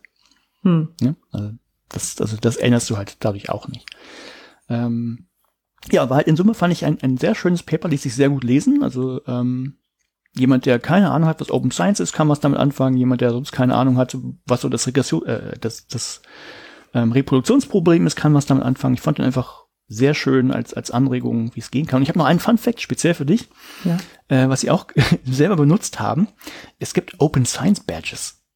Mhm. Also sie haben selber auf ihrem Paper äh, drei Badges drauf, also auf dem, dem anderen, weil sie ja äh, also es gibt einen Badge für Präregistrierung, es gibt einen Badge für Open Data, es gibt einen Badge für Open Materials, das fand ich auch ganz witzig. Ich meine, das habe ich schon mal gehört. Ich war vor 2019 bei der äh, Open Access Roadshow und da hat so ein Typ auch erzählt bei, aber da ging es eher so um die um die Markierungen von den Journalen, die das anbieten und so. Ah, okay. Ja, dann- ich fand das halt sehr witzig, dass man Ja. von der Idee halt auch Badges verteilen könnte. Ja, ist cool, ne? Also können. müsste halt nur Open Science auch noch ein Qualitätskriterium sein, was dich, also was auch relevant ist außerhalb der Leute, die das auch so gut finden. Ja. Also das, Sonst ist ja so die Zitationshäufigkeit und sowas, was da im Vordergrund steht. Ja. Nee, und das wird, ähm, das war schon, war halt ein ähm, konzeptionelles äh, Paper. Ich fand es halt toll zu lesen, äh, toll aufbereitet. Fand ich sehr gut. Sehr cool. Und ja, natürlich muss mehr Open Science in alle Wissenschaften-Dinger rein. Ja, aber ich finde es ja schön, wenn es halt nicht nur so ein, so ein normativer Aspekt ist, dass man sagt, wir fänden es schön aus, was weiß ich, humanistischen Gründen oder aus, was weiß ich, äh, wie man das nennen will, linksgrün versifften Ja, Gründen, weil, weil du Mehrwert dass das so ist, kriegst. sondern wenn es tatsächlich auch einen Zweck erfüllt. Ne? Ja. Also, Mehrwert. Mhm. Ja, so, jetzt bin ich gespannt, was du hast. cool. Also Ich habe meinem Dr. Proctors Entgegner. Dr. Proctors Endgegner, ähm, weil, also Dr. Proctor ist ein Kinderbuch, ich sage jetzt mal Reihe, wobei ich nicht weiß, ob es mehr als zwei Bücher gibt. Und ich nicht weiß, ob zwei schon als Reihe zählt. Ähm, äh, von von John, äh, Joe Nesbitt. Ähm, Mhm. Und äh, das ist eines der letzten Bücher, die ich komplett gelesen habe, Dr. Proctors Pupspulver. Ähm, es ist nett, es ist ein Kinderbuch. Äh, kam auch neulich als, als Spielfilm im Kinderkanal. Ähm, und ähm, es spielt natürlich auf Proctored Exams an. Mhm. Und Endgegner Ja. deshalb, weil es eben nicht um Proctored Exams geht, sondern um kompetenzorientiertere Formate. Oder Uh. ein, ein kompetenzorientiertes die Format ein, ein, ein, ein, ähm, ein, ein Versuch, das mal anders zu machen. Und zwar gefunden hat das mich ähm, in einer Diskussion bei uns im, im Forum der Lehrenden. Also ich bin ja jetzt nicht mehr damit beauftragt, den Lehrenden irgendwie Tipps und Hilfestellung zu geben. Dafür gibt es jetzt das Zentrum für digitale Lehre bei uns. Aber ich lese natürlich in den Foren weiterhin mit, weil es und also jetzt auch schon ganz schön spannend ist so manchmal. Und da gab es ja jetzt diese Problematik der der Online-Prüfung und wie man die abhalten Mhm. sollte und so. Und ich habe auch mal mit noch mit einer Kollegin gesprochen, die da stärker involviert ist und die hat äh, schon auch noch mal gesagt, dass also sie sie glaubt, dass der Großteil der Prüfung als als Hausarbeit oder nach ihrem Eindruck ist es so, ein Großteil der Prüfung als Hausarbeit oder Open Book Klausur gelaufen ist Mhm. und nur ein ganz, ganz kleiner Teil wirklich auf diese, also wir haben kein Proct äh, Proctoring-System gehabt, aber es gab wohl einige, die so Klausur am Rechner geschrieben haben in Big Blue Button und na, mach dein Webcam an. Ähm, Ja. Ich glaube, so, also es gab halt auch so ein paar Leute so in der Richtung, mit oder ohne Webcam. Ähm, und die haben natürlich dann stärkere Fragen auch gehabt, was so die Absicherung für Betrugsbesuchen angeht. Klar. Na, ich meine, es ist ein herausgemachtes Problem, dass du eben bei solchen Überwachungsszenarien ähm, dann Betrugsschutz brauchst. Ähm, und äh, in dem einen Thread ging es darum, dass ähm, diskutiert wurde, soll man denn bei diesen, bei diesen Moodle-Quizzes, äh, Moodle-Exams, weiß gar nicht, es jetzt der richtige Begriff ist, ähm, die Reihenfolge der Aufgaben zufällig machen und das Hin- und Herspringen erlauben. Mhm. Weil, wenn man quasi den, den, die zufällig gibt und das, das Rückblättern nicht, nicht erlaubt, dann können sie sich schlechter absprechen.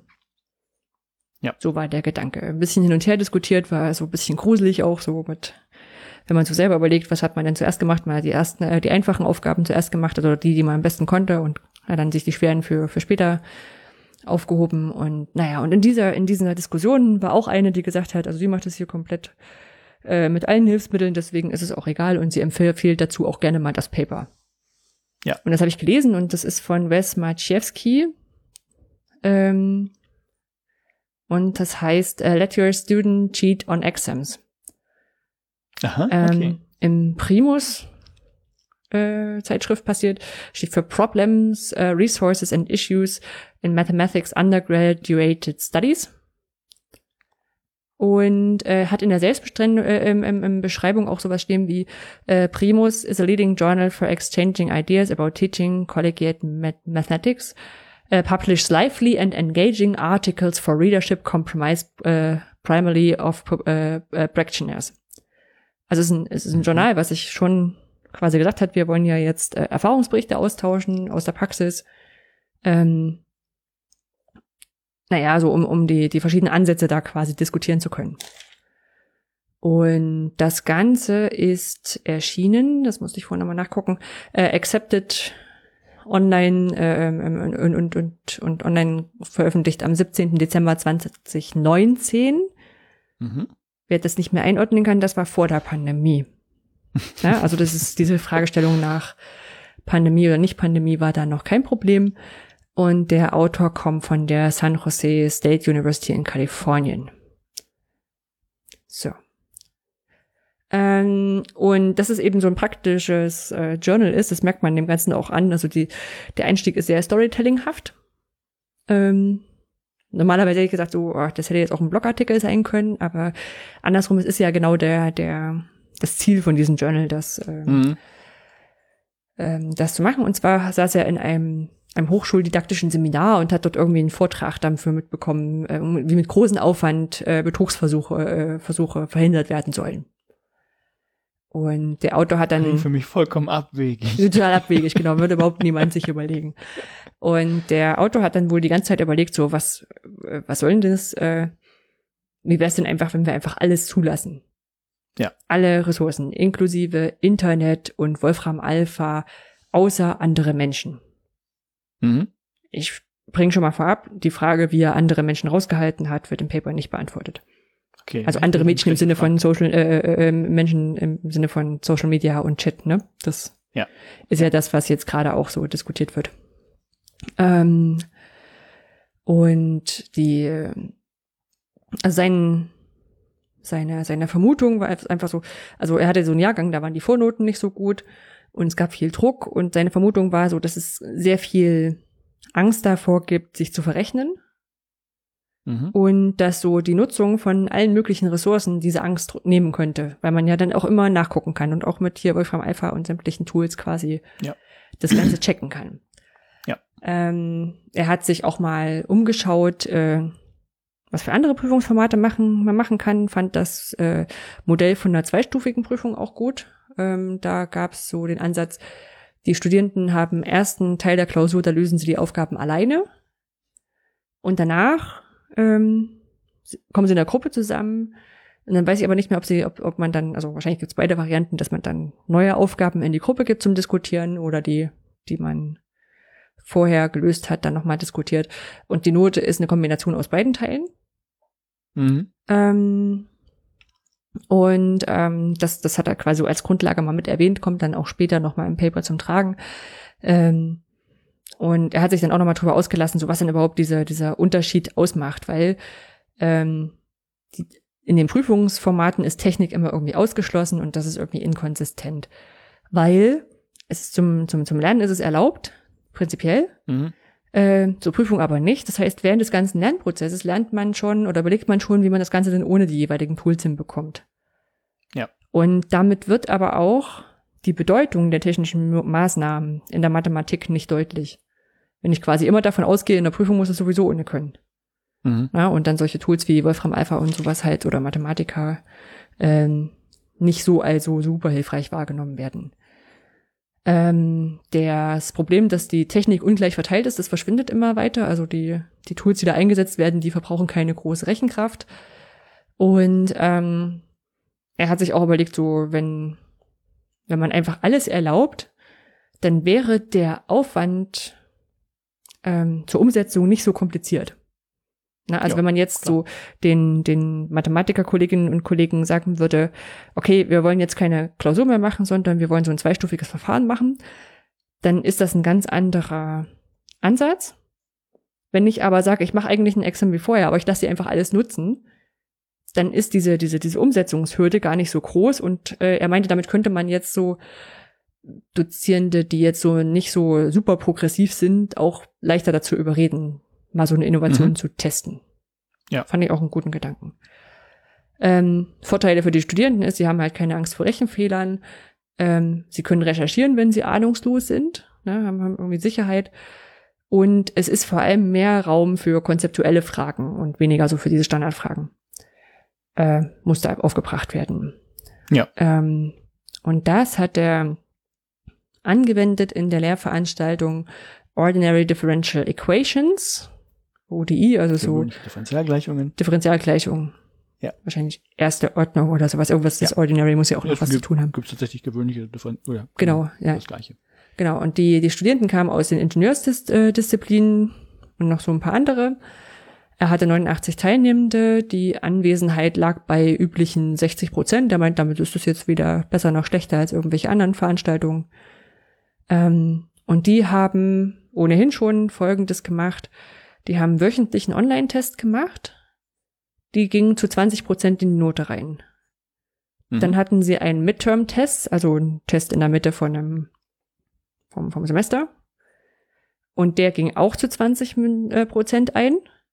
Und die Abschlussklausur hatte 40 Prozent. Mhm. Ah nein, es gab zwei Midterm-Tests. Ich war jetzt auch gerade durcheinander. Moment, das ist, hat noch nicht 100 ergeben. Also es gab zwei, zwei Zwischentests und einen Abschlusstest für 40 Prozent. Und es gab schon die, die Regelung, das fand ich auch sehr cool, äh, weiß ich gar nicht, ob man sowas im deutschen Prüfungsrecht absetz, äh, abbilden kann, ähm, wenn die Abschlussklausur besser war als die Zwischenprüfung. Dann wurde die Abschlussklausur mit 60 Prozent gewichtet, um einfach die Motivation für diese Abschlussklausur noch zu erhöhen. Wenn du jetzt schon Ja, weiß nicht. Ich, ich weiß, das sind, ich glaube, das ist auch wieder von Hochschule zu Hochschule unterschiedlich, aber äh, allein mehrere äh, benotete Teile zu haben, ist teilweise schon. Ja, ja, genau. Deswegen, No-go. also deswegen dachte ich auch so, wenn du dann noch das reinschreibst, dann ich glaube, dann, dann, dann sind die Prüfungsämter, die sagen dann, nee, haben wir noch nie gemacht, könnte ja jeder kommen. das geht dann, glaube ich, weg. Aber, aber ich fand's, äh, fand's ganz gut so, ne? Wenn du sch- schlechte Vornoten hast, dann gibst dir zum Abschlusstest äh, Test gar nicht mehr so viel Mühe, aber so hat's dann doch nochmal einen ganz anderen Effekt. Ja, ne, das gab es bei uns so ähnlich, glaube ich, auch. Ich glaube, wir hatten bei einigen Prüfungen die Möglichkeit, sie nochmal zu wiederholen, zum Verbessern, aber es wurde halt immer nur der beste Versuch gewertet und sowas. Mhm. Also, Nee, hatten wir, hatten wir gar nicht. Also wir hätten Freischüsse, hättest du, glaube ich, wiederholen können. Ah. ja, das gab's auch. Ja, genau, es gab's beides. Es gab, es gab, ne, ich bin mir ziemlich sicher, dass es das Hm. andere bei uns auch gab. Das aber auch nochmal Mathe gelernt. Also ich weiß, bei einer Prüfung, die fand ich nicht so gut. Da hatte ich nochmal überlegt, die wieder zu wiederholen und da war irgendwie beim Durchrechnen war das so ein 42. der Diplomnote oder sowas, wo ich dann gesagt habe, nee, Leute, nein. gut. Also er hat dann in zwei aufeinander folgenden Tests hat er halt das, das Schummeln erlaubt. Im ersten Test hat er einen Cheat Sheet äh, zugelassen, also ein Blatt, Mhm. wo man sich alles möglich draufschreiben konnte. Ja, ist auch ganz gängig. Genau, das hatten wir, hatten wir auch. Äh, witzig ist, ich habe hier Cheers Sheet stehen, da war bestimmt die, die, die, die Autokorrektur beim Reintippen. äh, ja, und Test 2 war dann so alles außer Menschen. Und da muss ich Mhm. sagen, die macht, glaube ich, auch die Technik dann nochmal den, den Game Changer, also ohne beim, beim, das, das im deutschsprachigen Raum wird es, glaube ich, als, als, als Kofferklausur Mhm. bezeichnet, ne? Also wenn du wirklich alles mitbringen kannst, das haben wir Mathe auch gehabt, durften wir auch alles Ja. nehmen außer Technik. Ähm, was dann dazu geführt hat, dass wir uns also neben, neben Tafelwerken sonderster Art äh, auch sowas wie Multiplikationstabellen und sowas ausgedruckt haben. Mhm. Weil du ja mal schnell, wenn du was multiplizieren musst und das nicht, also es gab ja auch keinen Techn-. Taschenrechner, kein Technik hieß auch kein Taschenrechner. Ja. Ja. Aber das war, das war, das war, das war gut. War auch äh, anstrengend, aber das soll ja Mathe auch ein bisschen, also, nee, soll Mathe nicht sein, aber du, du sollst ein Erfolgserlebnis haben. Die, die die Klausuren gestellt hatte, die hatte immer, also die hat immer dafür gesorgt, dass was Gerades rauskam. Das war auch immer gleich so ein, so ein ganz guter Hinweis. Ja, und ähm, er hat dann aber auch in dem Moment auch schon reflektiert, dass wenn er das so macht und den Leuten quasi während der Prüfung nochmal die Chance gibt, was zu recherchieren, dann hat er ja ein ganz anderes Lehrverständnis, weil äh, wenn du, wenn du sonst deine Abschlussklausur machst, dann sollst du dir eigentlich zeigen, was du gelernt hast. Und wenn du das aber zulässt, dann kannst du quasi während der Klausur noch ähm, noch noch noch noch zeigen oder noch noch was Neues dazulernen. Ja, also dann. Ja, wobei das natürlich vom Zeitumfang her jetzt nicht so riesig ist. Ja, natürlich, aber so zum, also er hatte irgendwann mal hat dann hat ein Beispiel reingebracht, so von, ähm, wo es einfach um ein um Konzept von, um mathematisches Konzept ging, was du richtig verstanden haben musst, um die Aufgabe zu lösen. Mhm. Ähm, und das kannst du ja dann doch vielleicht nochmal nachprüfen, nochmal lesen, wie das genau jetzt definiert ist und so. Und ja. Und da meint er so, das können mögen andere Lehrende anders sehen, aber er findet das auch sehr gut, wenn in der Klausur noch was dazugelernt wird.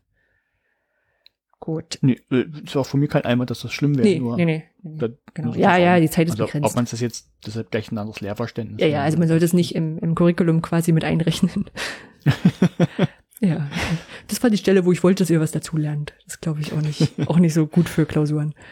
Ähm, das Ganze hat er ausgewertet und hat äh, erstmal rausgefunden, also der, der, der Test 2, mit dem alles, von dem alles erlaubt war, ist best, etwas schlechter ausgefallen als der Test 1 mit dem, mit dem Cheat Sheet, Mhm. aber nicht statistisch signifikant.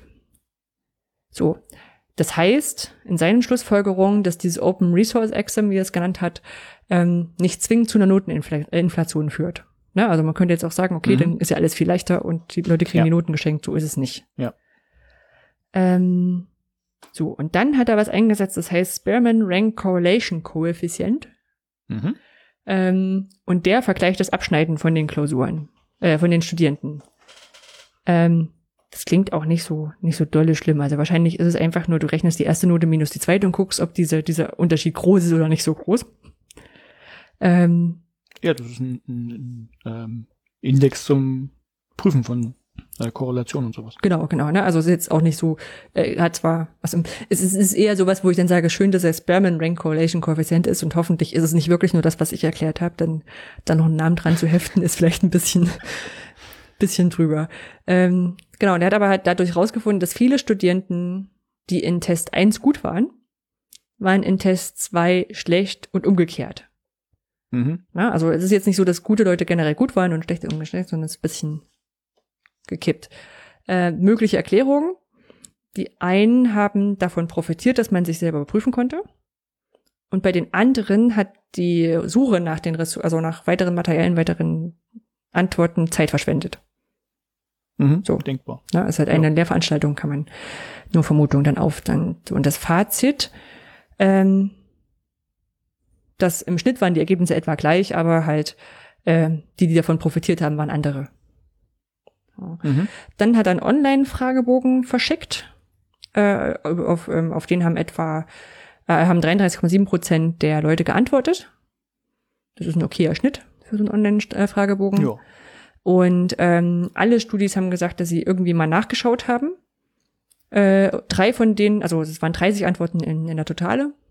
Drei von den 30 haben gesagt, sie haben sogar für jede Aufgabe nachgeschaut. Ähm, sechs haben gesagt, sie, sie haben sie sehr gebraucht. Ne? Also so mit der Frage, so, wie, wie, wie sehr habt ihr denn diese, diese Ressourcen gebraucht? Die anderen drei haben gesagt, nein, eigentlich haben wir sie gar nicht gebraucht. Ich hoffe, das sind nicht die gewesen, die für alle Aufgaben nachgeguckt haben. Dann haben sie ihre Zeit falsch eingesetzt. Ähm, und der Rest so ein wenig. Ne? Also das hing halt von den Ressourcen ab. Ähm, das heißt, er hat damit draus geschlussfolgert, dass es jetzt nicht unbedingt eine extensive Nutzung von den, von den, also von den Online- und äh, Offline-Materialien gab, äh, sonst nur unterstützt hatte. Das war ja auch so, wie er sich's gedacht hatte. Ähm, er hat auch gefragt, wie sich das Lernen oder die Vorbereitung geändert hat Mhm. auf die Prüfung. Und dort wurde gesagt, dass es mehr Fokus auf Konzepte als auf die Rechnungen gelegt wurde. Ne? Also es wurde weniger ähm, das Rechnen eingeübt, sondern mehr auf die Konzepte Mhm. geschaut. Es wurde weniger auswendig gelernt, ähm, sondern mehr Problemlösetechniken geübt. Und Ah, eine Person, spannend. bitte? Ja. Das ist spannend. Und eine Person meinte, er oder sie hätte oberflächlicher gelernt. Klang auch so, als hätte sie es nicht gut Aha. gefunden im Ab Abschluss, aber Ja. dass es so ver dazu verleitet hat, naja, ich kann es ja nachgucken. Aber eine von 30 hat es gesagt oder zugegeben. Weiß man ja auch, dass äh, das bei den anderen hätte auch der Fall sein können und die es nur einfach nicht gesagt haben.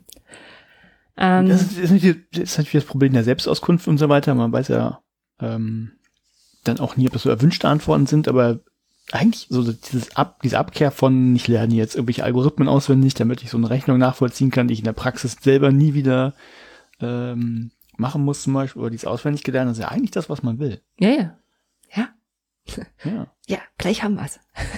Wir sind kurz davor, das das richtig gut ist. Okay, okay. Ja, äh, genau. Und ähm, er hat auch gefragt, wie sich jetzt so die das das während der Klausur angefühlt hat. Ähm, da haben sie gesagt, dass sie also weniger Flüchtigkeitsfehler gemacht oder befürchtet haben. Man konnte besser zeigen, dass man es verstanden hat. Mhm. Und es wurde aber zum Teil auch mehr Zeit für die Arbeit mit den Materialien benötigt.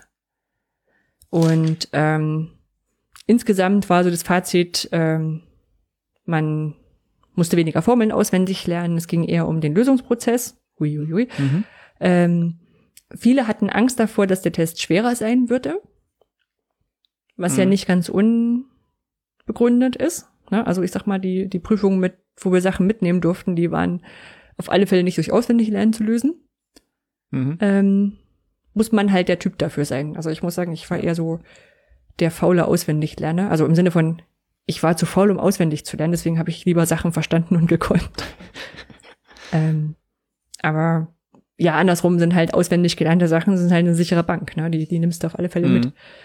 Klar. Ähm, äh, sie haben festgestellt, dass die Materialien gut organisiert werden mussten dafür und ähm, es gab sowohl Feedback, dass Teilnehmer vorher angespannt waren und während der Prüfung sich aber total gut gefühlt haben, als auch umgekehrt. Die locker waren dann während der Prüfung nervös geworden sind. Mhm. Und im Fazit haben 20 von 30 Leuten gesagt, ähm, sie würden es wieder machen wollen und 10 von 30 haben gesagt, würden es nicht machen wollen.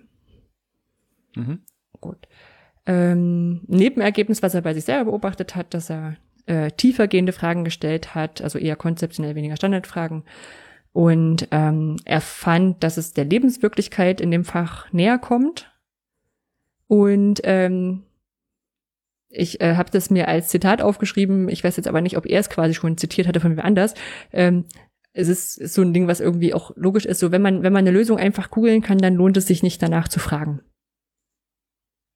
Ja, Mhm. und das äh, stimmt auch schon. Ähm, also allgemein hat, äh, war das Ergebnis gut eingeschätzt worden. Einige wenige Studenten haben gesagt, der Test wurde, äh, wird schwieriger und das Zeitmanagement ist wichtiger. Und ähm, ähm, er hat dann quasi Konsequenz auch daraus gezogen, dass die Hilfsmittel auch schon beim Üben komplett erlaubt werden müssen. Uns klar sein muss, dass es auch zur Prüfung dann zugelassen ist. Mhm. Er hatte jetzt die, die, die Prüfungskohorte, die halt ähm, zur Hälfte so ein, so ein Cheat-Sheet plus hatte und dann am Ende die kompletten Materialien. Und wenn man das jetzt wirklich durchziehen möchte, dann muss man denen halt das von Anfang an sagen. Ihr dürft dann auch alles mitnehmen, also organisiert euren Scheiß richtig gut. Ähm, das äh, soll man da, sollte man damit machen. Und dann hat er noch eine kleine Story äh, gehabt, die währenddessen passiert ist. Ähm, er hatte einen neuen Kurs für Erstsemestler mit aufgebaut. Das war so Mathe 1, mathematisches Grundverständnis in die Richtung. Und ähm, dort hat er das, das klang so richtig so wie, da konnte ich das richtig alles gut einbringen. Ne? Also, es ist- es ist äh, wirklich sehr schön und engagiert geschrieben. Ähm, dort war von Anfang an klar, dass mindestens die Hälfte der Zeit in Kleingruppen gearbeitet werden soll, viel miteinander argumentiert werden soll. Mhm. Und diese Open Resource Exams waren gleich mit vorgesehen und dazu noch zweistufig. Also äh, nach dieser nach dieser Open Resource äh, Prüfung das Ganze in der Dreiergruppe nochmal, also nicht das Ganze wahrscheinlich mit anderen Aufgaben in der Dreiergruppe diskutiert. Ähm, dann war sein persönlicher Eindruck, dass auch von Anfang an die Materialien effizienter genutzt worden waren. Und ähm, er fand, meinte aber auch so, dass jetzt miteinander zu vergleichen macht jetzt keinen großen Sinn, ähm, weil es einfach ein ganz anderes Thema ist, die Leute zu einer anderen Zeit sind. Also den Zahlen nach man hätte man es machen können, aber es macht, es ist ganz anders gelagert und das jetzt zu vergleichen macht keinen Sinn. Klar. Ähm, außerdem, genau, außerdem konnten die Studenten da keine Besonderheiten einschätzen. Also im Sinne von, hat euch das jetzt geholfen, dass ihr alles nutzen könnten, weil die durften ja immer alles nutzen. Mhm. Ja, Das war vielleicht eine Kurskulturfrage, die ganz anders war. Ja. Ja.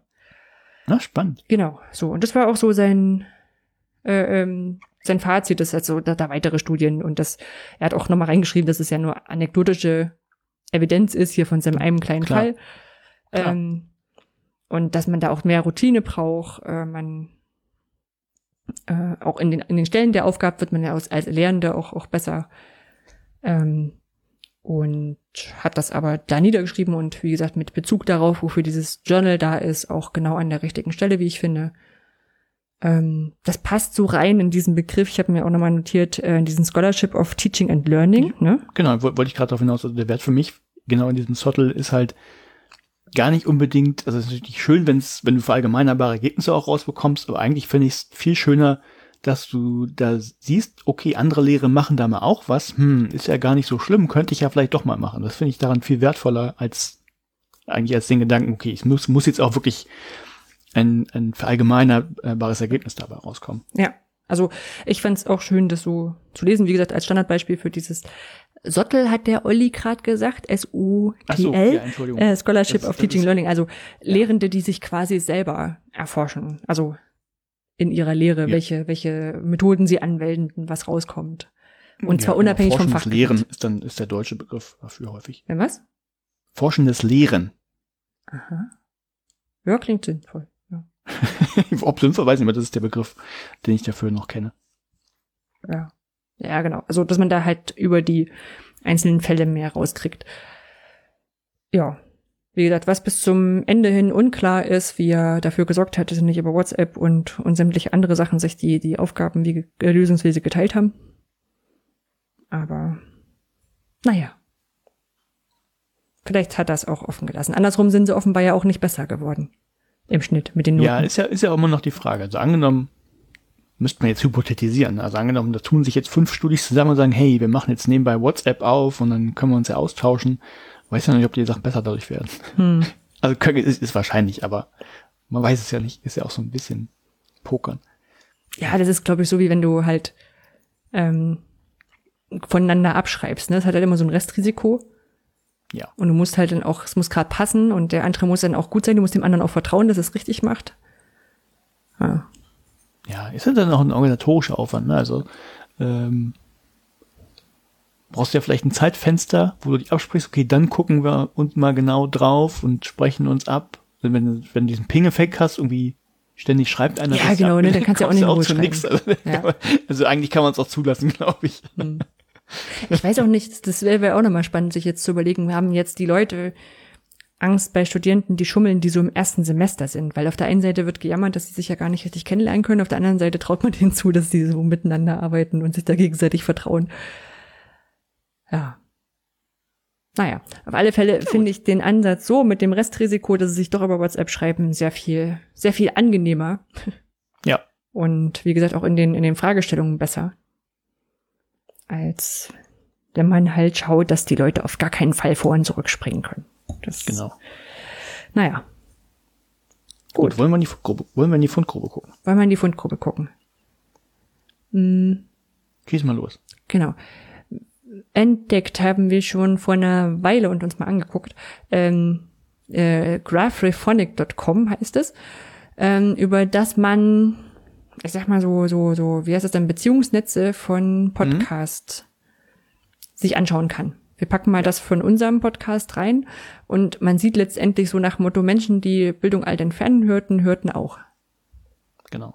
Sind viele alte Bekannte dabei, aber wir haben beim Nachlesen rausgefunden, dass die wahrscheinlich nur auf die iTunes-Statistik beruht. Also hallo David Lohner, wir sehen jetzt genau, was du noch so, noch so hörst. Wir wissen, was du letzten Sommer gehört hast. Ja. okay. ähm, also ich fand es ganz interessant. Man kann natürlich jeden beliebigen Podcast da reinschmeißen, mal gucken, wer es so die, zumindest unter den Apple-Userinnen, äh, so an, an, an ähnlichen Podcasts oder an ähnlichen Interessen, ähnlichem Mindset äh, da quasi gehört wird. Ja, aber auch optisch ganz nett aufbereitet. Ja, also es hat mich schon mal so, so 10 bis 20 Minuten ganz gut interessiert. Gut. Ähm, Dann habe ich eine Webseite, ich weiß aber gar nicht mehr, ich würde jetzt wieder auf Nele tippen, weil das eigentlich fast immer ein guter Tipp ist, wie, den, wie den ich gefunden hatte. Und zwar gibt's die Seite This X Does Not Exist, äh, exist. Und dort ist mal alles zusammengesammelt, was so, es gibt ja so Webseiten, die sind This Person Does Not Exist, äh, wo über KI ähm, so Porträts generiert werden. Mhm. Oder Katzen. Oder Ja. Wohnungen. Genau, faszinierend war ich tatsächlich bei den Wohnungen irgendwie aus irgendeinem Grund. Ja, Also bei Gesichtern kann ich mir halt noch vorstellen, irgendwie selber, wie man das macht. ne, Also Gesichtszüge und äh, Fotos und so. Aber bei ganzen Wohnungen mit Einrichtungen und Schnickschnack und Deko fand ich ja, und, und die sehen auch so wirklich so aus wie im Foto, ne? Also es ist jetzt nicht so, Ja, dass du genau, sagst, okay, du hast genau. hier so eine Grundraumform und dann renderst, packst du halt random Möbel, äh, Möbel rein und Mhm. renderst das rum. Also da ist es auch eine der Sachen, wo ich am ehesten noch denke, dass gefaked ist und das wirklich tatsächliche Fotos sind. ja, und dann sind aber auch schöne, schöne Sachen dabei hier so, so, wo dann zufällig Text zusammengeschmissen sind. This Startup does not exist, this CV does not exist. Und this URL does not exist ist auch sehr schön. ja. Genau, fand ich auch sehr witzig. Ähm, dann habe ich ein Fundstück. Und zwar habe ich das vorhin erst gefunden, als ich dir was anderes schrieb. Dann habe ich ein Emoji reingesetzt. Und äh, ich benutze natürlich die Emojipedia, die wir schon mal hatten, um irgendwie die rauszusuchen, Mhm. weil ich natürlich mir keine Tastenkombination merken kann und sowas. Und äh, habe dann da festgestellt, es gibt ja nicht nur eine, eine Sammlung von äh, Emojis, die man sich da angucken kann und irgendwie reinkopieren kann, sondern es gibt auch Neuigkeiten zu Emojis. Und unter anderem äh, fand ich das sehr lustig. Erstmal so, so die, die Überschrift, die fand ich so, so bildmäßig, so lustig, so, so ähm, ist der lachend weinende Emoji irgendwie in Gefahr? Äh, Was wissen wir darüber? Mhm. So, und ähm, dann ist das so ein echt unterhaltsamer Artikel und es gibt tatsächlich offensichtlich Statistiken, wie oft Emojis auf welchen Betriebssystemen und in, in welchen äh, ähm, Varianten genutzt werden. Und das fand ich so lustig. Aber da gibt es eben so eine Häufigkeit, ähm, also wie, wie so der, der Anstieg dieses lachenden, weinenden, ich weiß nicht, ob ihr den kennt, so, also zwei Tränen in den, äh, jeweils an, in einem Auge, äh, Smiley, so der Anstieg und dann im Vergleich dazu die Popularität des, des ähm, der so ähnlich aussieht, aber zur Seite gekippt ist, diesen Rolling on the Floor Laughing Smiley und fand ich sehr unterhaltsam, einfach, dass, dass darüber Leute Statistiken führen und Top Tens und dann äh, daraus versuchen äh, abzuleiten, ob der jetzt noch trendy ist oder nicht. Das fand ich echt gut. Achso, und wir sind ähm, ich, ben- ich benutze diesen Smiley natürlich. Ich habe ihn ja vorhin benutzt und ich bin jetzt wohl ein alter Boomer, wie ich gelernt habe. Auf TikTok gab es wohl eine Diskussion und da wurde es wohl ausgelöst äh, vor kurzem äh, so die Aussage, naja, wer den noch benutzt, der muss doch über Oh, 35 und, sein. und was nimmt man stattdessen? Ja, das ist noch, das ist tatsächlich wohl noch noch offen. Ah, das Also, müssen einem äh, Jugendlichen dann wieder erklären. hm. Na, ich weiß nur, dass so, so regelmäßig ja so neue, neue Emojis quasi rauskommen und die dann auch so zum Teil mit gefeiert werden oder hier sowas wie, also als, als weiß gar nicht, ob es jetzt schon umgesetzt ist oder nur angekündigt, äh, Menschen, die im Rollstuhl sitzen oder, oder an Krücken gehen und sowas, Mhm. verschiedenen Beeinträchtigungen oder mit Bl- Blindenstock und sowas, das äh, so ein Repräsentationsding. Ja, ich glaube, das ist popkulturell echt spannend. Gibt bestimmt auch viele Ja, das Dissertationen fand ich halt dazu. nur sehr lustig mit diesen Statistiken noch dazu. Aber weil ist ein für die Fundgrube. Ja, eine, zu irgendwas muss ja diese Datensammelgut von Google und Co. ja auch was nützlich sein. Also was, dass sie wenigstens mal sagen, wer, wer wie viele, welche Emojis verwendet. Ja, cool. Ähm, ich hatte was, ich hab ein paar Sachen auch vergessen, ne? Das ist wegen, wegen To-Doist vorhin, ne? Ich habe mir ein paar Sachen nach To-Doist geschickt und habe vergessen, dass ich jetzt auch Sachen dort mitspeichere. Ähm, jedeschule.de Jedeschule.de ist eine Seite, die Statistiken über äh, Schulen und Schulsysteme hat. Das heißt, wenn man Aha. mal für eine für eine für ein Paper oder oder für eine Statistik oder für irgendwas, wo man mal nachgucken muss, wissen muss, wie viele Schulen in Schleswig-Holstein sind. Äh, die Antwort ist 803. ähm, dann kann man ähm, dann kann man das da quasi nachgucken. Und zum Teil sind halt auch solche Sachen vermerkt wie äh, die Verteilung von angebotenen Schulaktivitäten, sowas Sport, Musik, Tanz und solchen Geschichten. Oder auch welche Partnerschaften bestehen äh, zwischen Schulen und äh, zum Beispiel gemeinnützigen Akteuren oder öffentlicher Infrastruktur oder sowas. Ähm, zum Teil nach Bundesland aufgeschlüsselt. Das ist schon schon ganz cool. Also ich habe noch nicht so richtig eine Idee, wo man also das jetzt gezielt nutzen kann, aber ich glaube, dass ich irgendwann an einen Punkt komme, wo ich sowas schreiben muss wie äh, die Schularten in, in Schleswig-Holstein sind total vielfältig und braucht dann eine Zahl und dann finde ich es wichtig, dass ich dann in diesem Blog in, in die Shownotes gucken kann, so mir es wieder raussuchen kann. Ja. Ja. Ja, ich, ich bin gerade äh, tatsächlich zum Schulprofil mal gegangen. Ähm, offensichtlich gibt es auch äh, Schulprofile, die man sich angucken kann, aber noch von keiner Schule, die ich kenne. Ist Mhm. noch nichts drin. Ja, ich glaube, das ist so je nachdem, wie man es reinkriegt. Aber es ist eine schöne, Ja, ja, klar, klar. weiß gar nicht, Open Data Initiative. Ja, klar, wollte gerade sagen, das, da hätte ich jetzt die Open Knowledge Foundation ähm, hinter vermutet und sie war es auch.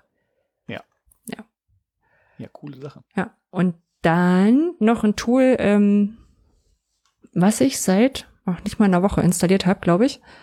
Mhm. Und zwar ist das Obsidian. MD. MD steht für Markdown. Und es ist ein, Markdown kenne ich. genau, Markdown. Markdown ist eine Auszeichnungssprache. Äh, wer Markdown nicht kennt, kennt vielleicht HTML. Da weiß man, da muss man, um fetten Text zu treiben, zu schreiben, Ecke Klammer auf, B, Ecke Klammer zu, dann das Wort und dann Ecke Klammer zu, auf, Schrägstrich, B, Ecke Klammer zu. So. Und Markdown macht das ein bisschen einfacher. Da muss man nämlich einfach nur, ich glaube, ein Sternchen machen. Oder muss man zwei Sternchen machen. Das kriegt man mit. Ähm, genau, man kann damit schön schnell formatierten Text schreiben. Ähm, schön ablenkungsfrei und ähm, auch als offenes Format in sehr vielen Tools abbildbar.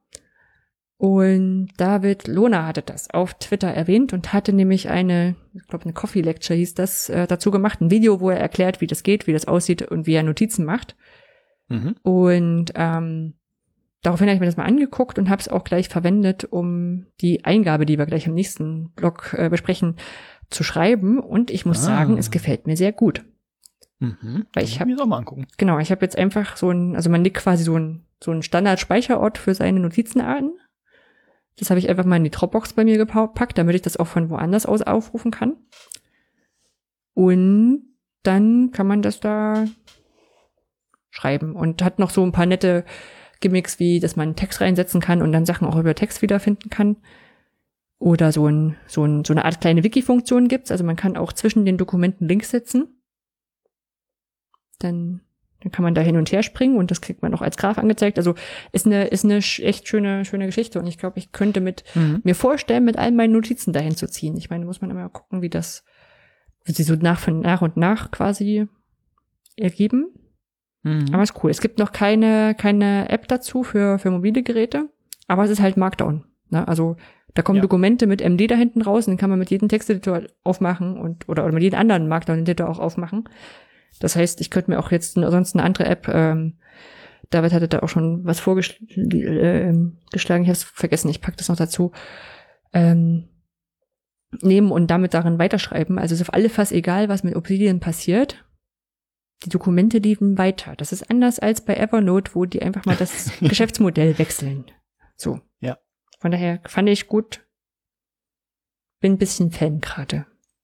Mal gucken, ob sich das erhärtet. Ich werde es mir auch mal angucken. Ja. Fundgrube wieder zu. Ja, dann, oh, dann kommen wir jetzt zu dem, dem Politikthema. Genau. Soll ich mir versuchen, das zu umreißen? Ja, ist ein bisschen Freestyle. Gleich ein ne? bisschen, gleich ein bisschen schnippisch. also, ähm, es begab sich, dass vor knapp vier Jahren eine neue Regierung gewählt wurde. Ach, so weit. mhm. Ja, und die sich in den Koalitionsvertrag, also die zwei Parteien, die da drin sind, sich in den Koalitionsvertrag, oder drei sind es ja, äh, den Koalitionsvertrag geschrieben haben, äh, wir erstellen eine OER-Strategie. Und wenn man jetzt mal auf den Kalender guckt, vier Jahre sind ja, also vor knapp vier Jahren waren die Wahlen und sind ja bald wieder Wahlen. Und wenn man guckt, es gibt noch keine OER-Strategie. Und da muss doch irgendeinem schlauen Fuchs aufgefallen sein, du, wir haben unsere Hausaufgaben noch gar nicht gemacht. Ähm, das ist ja doof. Lass uns die mal anderen geben, dass, damit die uns die Hausaufgaben machen. Ja, im Das ist Zweifel ganz, ganz böse. Man muss jetzt dazu sagen, im Zweifel war es einfach, also demjenigen, der es aufgefallen ist, es war spätestens aufgefallen, als die FDP diese äh, diese Eingabe gemacht hat, Die äh, diese, Anfrage, ja. diese Anfrage gestellt hat. Ähm, ich weiß gar nicht, also ich weiß, dass Bündnisfreie Bildung damals drüber gesprochen hat. Ich weiß aber nicht, ob ich glaube, es, es gab, glaube ich, in, in, in Gespräch vorher mit diesen FDP-Menschen, bevor diese Eingabe gemacht, also die Anfrage gemacht wurde. Also spätestens da wurden sie dran erinnert. Ja, ist, ist natürlich auch mal eine ganz böse, ganz, ganz böse Interpretation gewesen. Es kann ja einfach sein, pass auf, wir haben noch keine Zeit gehabt und die Strategie ist ja auch für die nächste Regierung gedacht und nicht nur für uns, also können wir die auch problemlos am Ende der, der Legislatur. Ja, und Corona und keine Zeit. Ja. Na, jedenfalls ähm, haben mehrere Leute, darunter auch du und ich, Post bekommen, ob wir nicht Lust haben, äh, dabei zu helfen, diese OER-Strategie ein bisschen mit Leben zu füllen. Ja, digitale Post muss man jetzt sagen, ne? Also das, das können die schon. Das kam schon. Ja, Hm? ähm, genau. Und äh, offensichtlich gibt es drei Bereiche, die, also, also genau, was, also es ist jetzt nicht, die fangen nicht bei Null an, muss man ja auch sagen, es ist im Vorfeld schon offensichtlich irgendwas gelaufen. Und äh, zwar sind wohl drei große Bereiche identifiziert worden, die da irgendwie für OER eine Rolle spielen und die heißen Gesellschaft, Mensch und Technik. Und äh, zu jedem der Bereiche gibt es halt ähm, ja verschiedene Thesen, weiß ich leider nicht, wo die herkommen, und dann eben ein paar Fragen. Und wir sind gebeten worden, auf unterschiedliche Bereiche ähm, die Fragen zu beantworten. Das war soweit richtig, oder? Ja. ja. Naja, wir sollten Genau. Stellung dazu nehmen. Ja, Kernpositionen aufschreiben und Stellungnahme verfassen. Genau. Ja. Äh, du hattest den Bereich Mensch, ich hatte den Bereich Technik. Mhm. Und ähm, also auf jeden Fall, ich werde mein, mein Krams auch veröffentlichen. Ich habe ihn vorhin weggeschickt. Ähm, ich muss mal gucken, vielleicht mache ich morgen irgendwie einen Blogbeitrag, dann kommt das vielleicht parallel irgendwie zum Podcast mit raus. Äh, könnt ihr dann auch gerne mal reingucken. Ähm, äh, wie gesagt, also eine ist, wie gesagt, das war jetzt mal eine böse Interpretation, aber das andere, was mich so ein bisschen stutzig traurig gemacht hat, ähm, waren jetzt gar nicht unbedingt die Fragen, die habe ich halt beantwortet, so gut es ging. Einiges konnte ich jetzt auch gar nicht so beantworten, weil ich ja nicht der Experte bin. Aber aus diesen Thesen, die da vorher drin waren, konnte man, habe ich zumindest das Gefühl, dass die Leute von OER jetzt nicht so wirklich ähm, oder sich zumindest nicht tief damit beschäftigt haben. Also ähm, Beispiel bei mir kam halt so OER, da ging es halt viel so um äh, äh, Speichern und äh, Verteilen von von ähm, von Inhalten, also so Richtung Repositorium oder also die Frage war tatsächlich konkret, äh, brauchen wir ein Repositorium, brauchen wir einzelne Länderinstanzen oder brauchen wir was in der Mitte? So ungefähr. Ein Referatorium. Ähm, ja, und davor kann man lesen, okay, aber darüber hinaus, dass es jetzt eigentlich nicht so um die ähm, Inhalte an, an, also es geht, also OER hat ja eigentlich einen, einen größeren Gedanken, es soll ja eine Öffnung von, von, von Lehren und Lernen stattfinden. Ne? Dass man eben auch kollaborativer zusammenarbeitet, eben auf Grundlage von diesen Materialien. Und dass man sich auch ohne eine Institution, vielleicht ohne eine Schule oder eine Hochschule eben äh, an OER bedienen kann und daraus was lernen kann. Ne? Dass man sich dazu, und diese Perspektive fehlte da, glaube ich, komplett einfach. Zumindest habe ich nicht den, den Eindruck, Ah, dass, vielleicht- dass es die gab. Vielleicht ist das ein bisschen auch so die, die Unterscheidung, du warst ja im Themenbereich Men äh, Technik, ich war im Themenbereich Mensch. Mhm. Und bei mir hat oft, bei mir kam mir oft der, der, die Vorstellung, dass das jetzt, ähm, dass ich meine Argumentation vermischt hatte. Na, es gab ja auch noch Gesellschaft, also gerade gesellschaftliche Diskussionen ähm, machen sich da ja auch schnell auf. Ne? So, und dann hat man das Gefühl, so, oh, ich würde jetzt aber noch gerne dazu noch was sagen. So. Und das ist, genau, deshalb, ist aber gar nicht ich hab, abgefragt. ähm, so. Genau, und ich habe werdet ihr dann ja auch lesen können. Ich habe äh, tatsächlich, ich glaube, die Hälfte des Platzes nicht mit dem der Beantwortung der eigentlichen Fragen irgendwie verbracht, sondern erstmal zu zeigen, mh, guck mal, ich glaube, ihr müsst doch mal eigentlich einen Schritt zurückgehen, weil eure Prämissen schon irgendwie ein bisschen schief sind und vielleicht gar nicht so tauglich sind. Hm? Habe ich ja bei dir auch gegengelesen, aber du fängst ja schon mit der ersten Frage wenigstens an. Ich habe gleich einfach die Hälfte was, äh, die erste Hälfte was anderes geschrieben. erstmal, erstmal, erstmal klar gemacht. Also weil, weil eben bei mir die Thesen auch zum Teil ein bisschen, bisschen seltsam waren. Also was heißt seltsam? Ich weiß, bin mir bei sowas dann immer nicht sicher. So nach dem Motto, werden sie jetzt genauso gestellt, damit man widerspricht. Na, oder oder damit man quasi denkbar, das nochmal anders betont. Ähm, und, und, und ich muss dann auch erst nochmal so klären, sowohl für mich in der Argumentation als auch äh, quasi, damit sie es dann nochmal auch, auch da haben und vielleicht nehmen kann. Ich meine, soll, hat ja immer ein bisschen so kleine Hoffnung, dass so ein paar Sachen dann drin landen in der Strategie.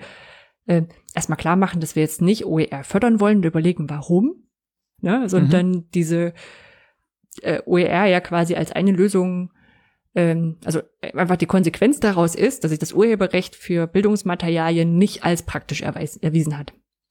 Ja, das habe ich ja auch drin. So. Genau, genau. So, ne, aber du, du hast das, auch ja, immer dass so das den, Problem den, ist und nicht den Eindruck, die das große Frage ist, brauchen wir jetzt ein Repositorium oder irgendwas anderes? Ja, na, genau. Auch ähm, bei mir war auch eine eine These drin, dass äh, OER neben klassischen Verlagsprodukten äh, sich etablieren sollen oder sowas, ne? Hm. Und das ist ja so ein Ding, das ist ja, also, das ist ja Provokation pur. ähm, weil natürlich können OER auch von Verlagen produziert werden. Das ist, also ist ja gar kein Widerspruch. Und ja, also ja, da weißt du nicht, wie es am Ende gelaufen ist. Ich glaube, also von den, von den Leuten, die da beim BMBF sitzen, sind schon einige sehr fitte dabei. Mhm. Aber wer weiß, über welche letzte Instanz es gegangen ist und nochmal umformuliert wurde und die Person. Nee, an sowas wie, wie bewusste Provokation habe ich tatsächlich gar nicht gedacht. Das ist natürlich denkbar. Aber meine, Mhm. meine Befürchtung ist letztlich eher, dass sie eben nicht mal die gelben Seiten aufgemacht haben und vorher jemanden gefragt haben, der sich ein bisschen damit auskennt. Ja, das, das, das wäre tatsächlich sehr schwach, weil ich sag mal auch der, ähm, ich vermute ja auch, oder beziehungsweise vermuten wir, ähm, ohne jetzt nachgefragt zu haben, das hätten wir sicherlich auch tun können, ähm, dass das DLR, die ja Projektträger für, für die Projekte vorher waren, ähm, da auch in den Prozess der Synopse dann nochmal stark einbezogen werden. Mhm. Und, und da sitzt also die Personen, die dort sitzen, die wissen ganz genau, was OER ist. Ja, Mhm. also das, ähm, das ist nicht so das Problem, aber ja. Dann wäre es natürlich spannend, wenn man diesen ganzen Prozess auch öffentlicher gestalten würde. Nein, aber- über dem Thema. Ja, das stimmt, wobei ich, also, wobei wir uns auch, also ich sag mal wir, weil ich habe in den letzten, in der letzten Woche auch so ein, zwei Termine noch mit anderen Leuten gehabt, die das auch gerade schreiben und wir uns Mhm. einfach mal das gemeinsam angeguckt, so, so wie könnte man das verstehen, wie könnte man das verstehen, welche Argumente gibt's dafür, dagegen. Ähm, einfach um mal, naja, sich beim selber Gedanken sortieren ähm, zu unterstützen. Ne? Also wir haben dann auch gesagt, das schreibt ja jeder Mhm. sein eigenes Zeug, aber vielleicht, vielleicht übersehen wir ja was oder oder oder oder können uns auch nochmal klar machen, was wir jetzt Klar. eigentlich wichtig finden und so. Also ähm, habe jetzt auch schon heute heute Vormittag mein, meine Stellungnahme mal da in die Runde geschmissen und guck da morgen mal drauf, was, ob, ob Rückmeldungen gekommen sind. Ähm, das ist schon sehr gut und äh, weil du sagtest wegen veröffentlichen, ich hatte das auf alle Fälle auch vor und hatte das vor allem vor, als ich so diesen ersten Teil geschrieben habe, wo ich quasi noch mal herleite, äh, warum OER jetzt eigentlich die Antwort auf die Fragen sind und nicht nicht Ausgangspunkt. Mhm. Ähm, weil man hat ja zum Beispiel gesagt, und da dachte ich so, Mensch, das ist ja wirklich mal ganz gut geglückt. So, die Argumentation fand ich zumindest. Also vielleicht habe ich auch irgendwo, ne, und dann so, so, so konsequent abgeleitet, fand ich das auch mal gut formuliert und wollte das einfach mal irgendwo hinschreiben, damit ich dann zu späteren Zeitpunkten wieder drauf verlinken kann. Ich meine, dafür, dafür mache ich das ja dann auch. Und ja, und deswegen, ich habe dann, also ich habe auch zum Beispiel einen Teil darüber geschrieben, ähm, welche Rolle so eine OER-Strategie eigentlich hat. Da habe ich so ein bisschen das Gefühl gehabt, ähm, vielleicht gehst du jetzt auch den Fehler ein und erklärst ihnen ihren Job und dann finden die das doof, ne? so, aber ich musste für mich ja trotzdem erstmal sortieren, so es wird eine OER-Strategie vom Bund und nicht von den Ländern. Was kann die überhaupt? Mhm. Na, und habe dann auch noch mal in, in Strategien reingeschaut, hier die Open Access Strategie des Bundes, die habe ich mir noch mal stärker angeguckt. Was steht da denn eigentlich drin? Also was sind denn so die die Messlatten, an die es ranreichen kann? Und dann steht da natürlich sowas drin wie OER, äh, nee, Open Access soll zum Standard werden. Ja, und dann Ja, aber dann, äh, ich habe die genaue Formulierung jetzt nicht, nicht äh, parat, aber wenn da bei mir sowas drinsteht wie, ähm, welche Software sollen wir denn nehmen, ist das, hat das für mich überhaupt keine, also ja, und genau für sowas habe ich halt dann noch mal diese das Rolle hat des mit Strategien überhaupt nichts zu tun. Nee, nee, und genau für sowas habe ich mir dann halt diese Rolle nochmal hergeleitet, weil ich gesagt habe, so, die, die operativen Entscheidungen müssen ja dann sowieso in den Ländern fallen. Bis auf Mhm. ein paar wenige Sachen. Aber das, der Bund muss ja dann quasi Leitlinien vorgeben, an denen sich die Länder orientieren können. Ja. Na, das ist wie mit ähm, hier der BCT-Podcast. Da hat Felix äh, ähm, ähm, oft drüber gesprochen, ich glaube auch schon vor der Pandemie, ähm, wie diese Digitalpaktmittel verteilt werden, dass du so ein medienpädagogisches Mhm, Konzept ja, schreiben musst und so. Ne? Ja. Und, und er hatte dann immer gesagt, es ist eigentlich gar nicht so schwer, weil du kannst ja reinschreiben, das und das und das. Siehe KMK-Strategie. Na, so. Und mit diesem Mhm. Siehe KMK-Strategie brauchst du es gar nicht weiter begründen, weil das haben die ja schon getan. Und das fand ich eigentlich für mich Okay, auch eine, ja. eine, eine wichtige Erkenntnis, dann zu sagen, diese Strategie wird jetzt halt geschrieben, damit, wenn dann so OER-Kram in den Ländern passiert und die überlegen, was sie machen, dann ist zu sagen, das steht ja schon in der OER-Strategie des Bundes, immer der einfache Weg. Und wenn die Mhm. irgendwas anderes machen wollen, zum Beispiel werden wir ja sicherlich alle reingeschrieben haben, ähm, CC0 und CC BY sind die zu bevorzugenden Lizenzen. Ne? So. Mhm. Und wenn die sich dann überlegen, na, wir sollten jetzt NC reinschreiben, dann müssen sie quasi immer vorher argumentieren, warum das anders ist, als da in der OER-Strategie drin steht. Oder sie müssen damit rechnen, das argumentieren zu müssen. Mhm. Ne? So, und das ist so die Rolle und das musste ich für mich auch erstmal auseinandersortieren und hoffe jetzt, dass die dann nicht sagen, boah, das ist ja voll doof, das brauche ich ja überhaupt nicht lesen. Dann ist es so. Ja, aber ähm, ich glaube auch von, weil du sagst, den Prozess offen gestalten. Ähm, ich habe da jetzt natürlich, es ist, es ist meine erste erste BMBF-Konsultation. Ne? Ähm, aber äh, ich meine gehört zu haben, dass dieser, dieser Prozess schon extrem offen ist für, Okay. für, für so ein Ministerium. Normalerweise schreiben sie so ein Zeug zusammen, laden drei Leute von Bitkom ein. Dann weiß ich nicht, ob es jetzt Bitkom ist, aber Ja, ja, okay. ne, so, so, so, so LobbyvertreterInnen und dann ist das fertig. Und ich finde, sie haben relativ viele Leute angefragt, wenn man so ein paar Leute zusammengehört hat. Das ist jetzt der Punkt. Ich habe ja gar keinen Einblick. Ich habe halt aus blauem Himmel, aus heiterem Himmel eben die Mail bekommen.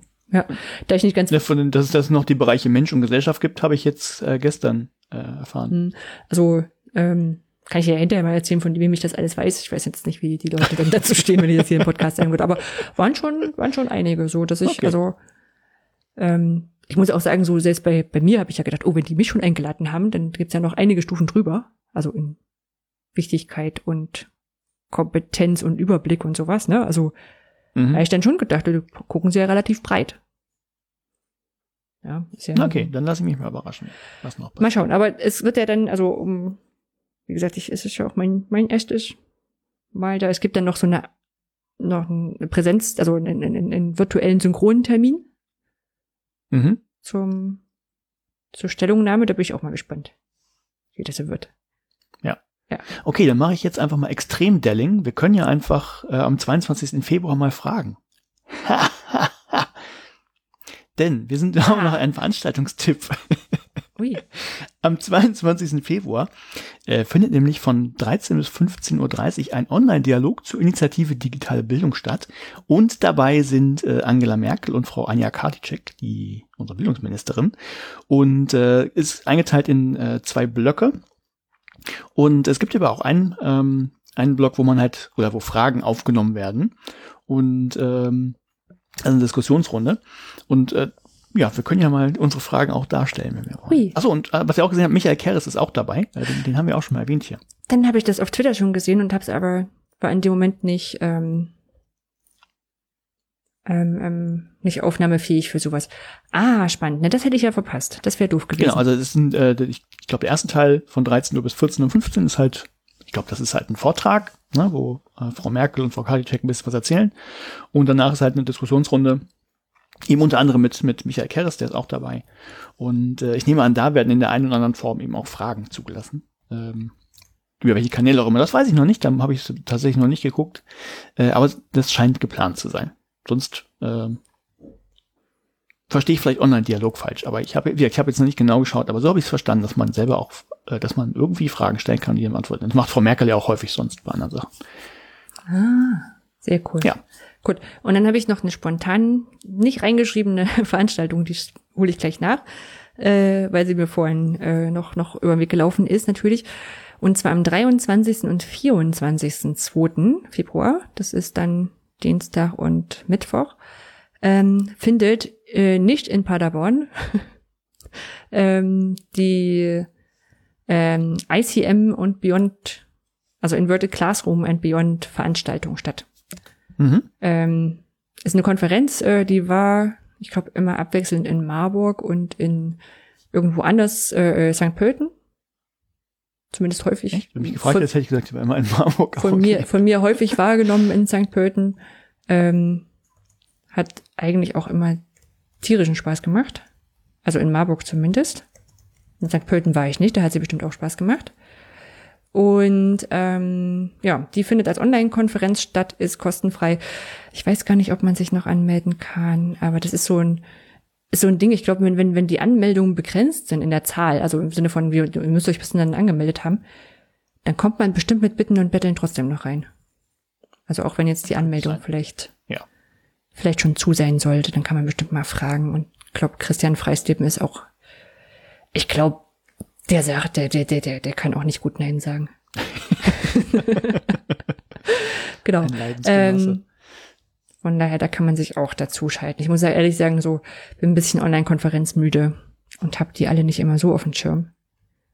Ähm, Ach, ich habe lange nichts gemacht und ich glaube, ähm, bei Frau Merkel und so höre ich mal zu. Ja, ja, Und ich glaub, meine, das- das- ich meine, man kann auch Fragen stellen. Ich habe ähm, Ja, ja, ich hab gerade nochmal geschaut, also steht hier tatsächlich nicht drin. Ähm, Nee, da steht aber was es mit sich soll, interaktiv steht, einbringen. Wir freuen uns, wenn Sie teilnehmen und sich interaktiv einbringen, genau. Ja.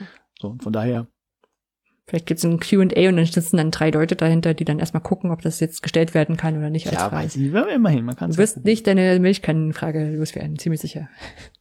Die kommt nicht durch. Okay. Ja. Das als Veranstaltungstipp. Dann haben wir noch einen anderen Tipp. Das ist aber aus einer anderen Kategorie, nämlich unsere Weltverbesserungsidee. Äh, zum Hintergrund, äh, bei Podcasts ähm, gibt es ja häufig so diesen Fall, dass äh, die HörerInnen den Podcastenden irgendwie was Gutes tun wollen und fragen, können wir nicht was spenden für euch? Das ist auch vollkommen in Ordnung. Wir sind auch, glaube vereinzelt schon mal gefragt worden und äh, wollen wir nicht. Wir machen das erstens, also wir machen das für uns. Wir freuen uns, wenn ihr es auch gut findet. Und wir wollen dafür kein Geld. Wir sind nicht so groß, dass wir das nicht selber stemmen könnten. Ähm, und dann haben wir gesagt, okay, aber wenn ihr Kleingeld über habt und das für eine gute ähm, Sache spenden möchtet, dann schlagen wir euch da einfach in jeder Episode was vor und ihr könnt dann überlegen, äh, ob ihr das tut. Und ähm, diesmal haben wir, also genau, man könnte es betiteln mit Helft den HelferInnen. Äh, heute haben wir nämlich betterplace.org. Äh, ich weiß nicht, ob ihr das kennt. Also ich, ich habe tatsächlich mal ein bisschen, also ich, betterplace.org ist sowas wie ein, wie ein Crowdfunding ähm, mit dem man eben Spenden für, für wohltätige Zwecke meistens sammeln kann. Und äh, darüber kannte ich das, äh, weil, weil viele Projekte, für die ich halt auch mal was spende, darüber laufen. Und dann dachte ich mir, gut, ist doch wahrscheinlich eine gute Idee, ähm, weil man da auch immer, wenn man was spendet, einen Betrag direkt an betterplace.org äh, mit abgeben kann, weil die sich halt auch über Spenden mitfinanzieren. Wenn ich dann mal gucke, ob die auch eine allgemeine Spendenseite für sich selber haben und haben sie tatsächlich. Und darüber bin ich dann darauf gestoßen, dass da tatsächlich noch sogar ein bisschen mehr dranhängt. Also dahinter steckt die gut.org gemeinnützige AG. Ähm, Aktiengesellschaft klingt ja immer irgendwie nach Böse und Börse, aber die ist halt, ähm, das ist halt nur deren äh, Finanzierungs- und Organisationsform und die sind halt gemeinnützig. Und die haben tatsächlich auch noch ein paar andere Projekte. Also sie haben den betterplace.org, wo man äh, selber für, für gute Aktionen Geld sammeln kann. Ähm, die haben aber auch noch eine Vernetzungsstelle der Zivilgesellschaft gegen Hate Speech, so heißt die, also das Netz mit Doppel-T. Mhm. Es gibt eine, die Better Place Academy, die ist auch komplett an mir vorbeigerauscht. Das ist so wie ein, ein Online-Portal eben mit, mit Fortbildungsangeboten für soziale Organisationen. Sowas wie äh, Finanzierungsoptionen für gemeinnützige Organisationen, wo man sich ein bisschen informieren kann. Ein Kurs zu Selbstmanagement im Homeoffice ist mit dabei. Und äh, finde ich ganz schön. Und wenn ihr wollt, dann ähm, ja, guckt einfach mal auf den Link, den wir mit in, den, in die Shownotes posten, in den Blog posten. Und ähm, ja, wenn ihr ein paar Euro überhaupt, lasst einfach ein paar da. Hm. Ist eine, also ist eine wirklich spannende äh, Plattform. Ich habe das schon eine Weile. Das ist so ein, so ein To-Do-Ist-Punkt, der nicht terminiert ist. Ähm, weil äh, du kannst auf, also ich, ich kenne es über, ich glaube, die Senfcall-Leute, die, die ähm, haben damit Geld äh, für die Betreibung der Server reingesucht oder auch das, äh, das Chaotikum, das heißt der Hackspace, der hier in Lübeck ist, die ähm, ja, wir hatten, wir hatten auch mal einen, wir hatten mal das äh, Rote Kreuz in Berlin, hatten wir mal drin, die, das lief auch auf betterplace.org. Genau, genau. Und, und das, das Schöne war ja auch, dass, äh, dass man da quasi auch, auch Spendenziele reinschmeißen kann. Ne? Also nicht nur so, spendet mir irgendwas, so wie bei PayPal, sondern genau, ähm, genau. zu sagen, okay, ich brauche das jetzt da und dafür. Ja, und deswegen hatte ich auch mal vor, mir das für, fürs EduCamp anzuschauen, weil, ähm, naja, wir haben halt so laufende Kosten wie Webseitenbetrieb und sowas. Und für mich, also wir wollen ja jetzt keinen großen Gewinn machen mit dem Zeug, ne? Und dann könntest du sagen, okay, wir machen mal jetzt da eine Spendenaktion zu, ähm, für die Webseiten zu finanzieren oder für, mhm. ähm, wenn man so Präsenz Präsenzcamps äh, Camps hat, sowas wie äh, eine Spendenaktion, um drei weitere Plätze zu finanzieren und sowas. Ne? Fand ich gut, aber habe ich mich noch nicht so weit reingedacht, äh, weil ja auch diverse Plattformen dann, ähm, naja, sich noch einen Anteil einbehalten, auch so Überlegungen wie, vielleicht sind dann die regelmäßigen Spenden nicht ganz so sichtbar und mhm. ähm, also ist wieder so ein Ding, wo ich, wo ich gesagt habe, okay, dann mach ich, muss ich mich mal mit in Ruhe mit befest, äh, beschäftigen Klar. und erstmal nichts gemacht habe. Und was ich aber auch gesehen habe, ist, wenn du einen Account hast, kannst du auch selber dir quasi Projekte raussuchen, die du auf deiner Profilseite empfiehlst zu spenden. Mhm. Das wollte ich mir auch mal angucken. So nach dem Motto hier so, oh, kein Ding, aber ja, dann spend ja. doch für irgendwie sowas. Ja.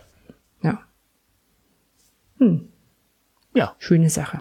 Dann haben wir's, ne? Haben wir's. Sind wir durch? Welche haben wir heute? 35 schon. Mach mal einen Sack zu, genau, 35. Das heißt, in fünf Folgen wird wieder gesungen.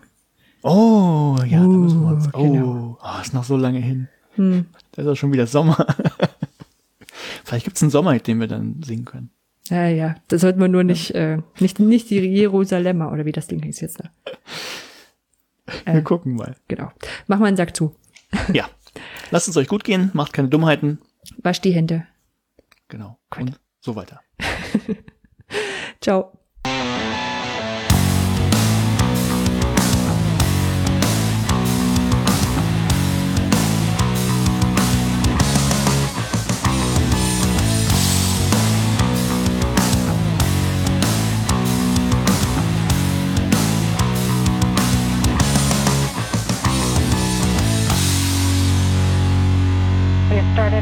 Velocity accordion, which means we are conducting the sky crane, about to conduct the sky crane maneuver.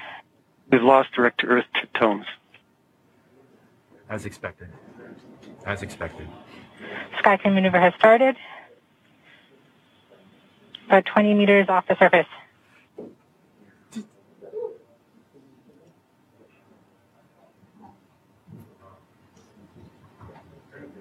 We're getting signals from MRO. UHF is good. Touchdown confirmed. Perseverance safely on the surface of Mars, ready to begin seeking the sands of past life.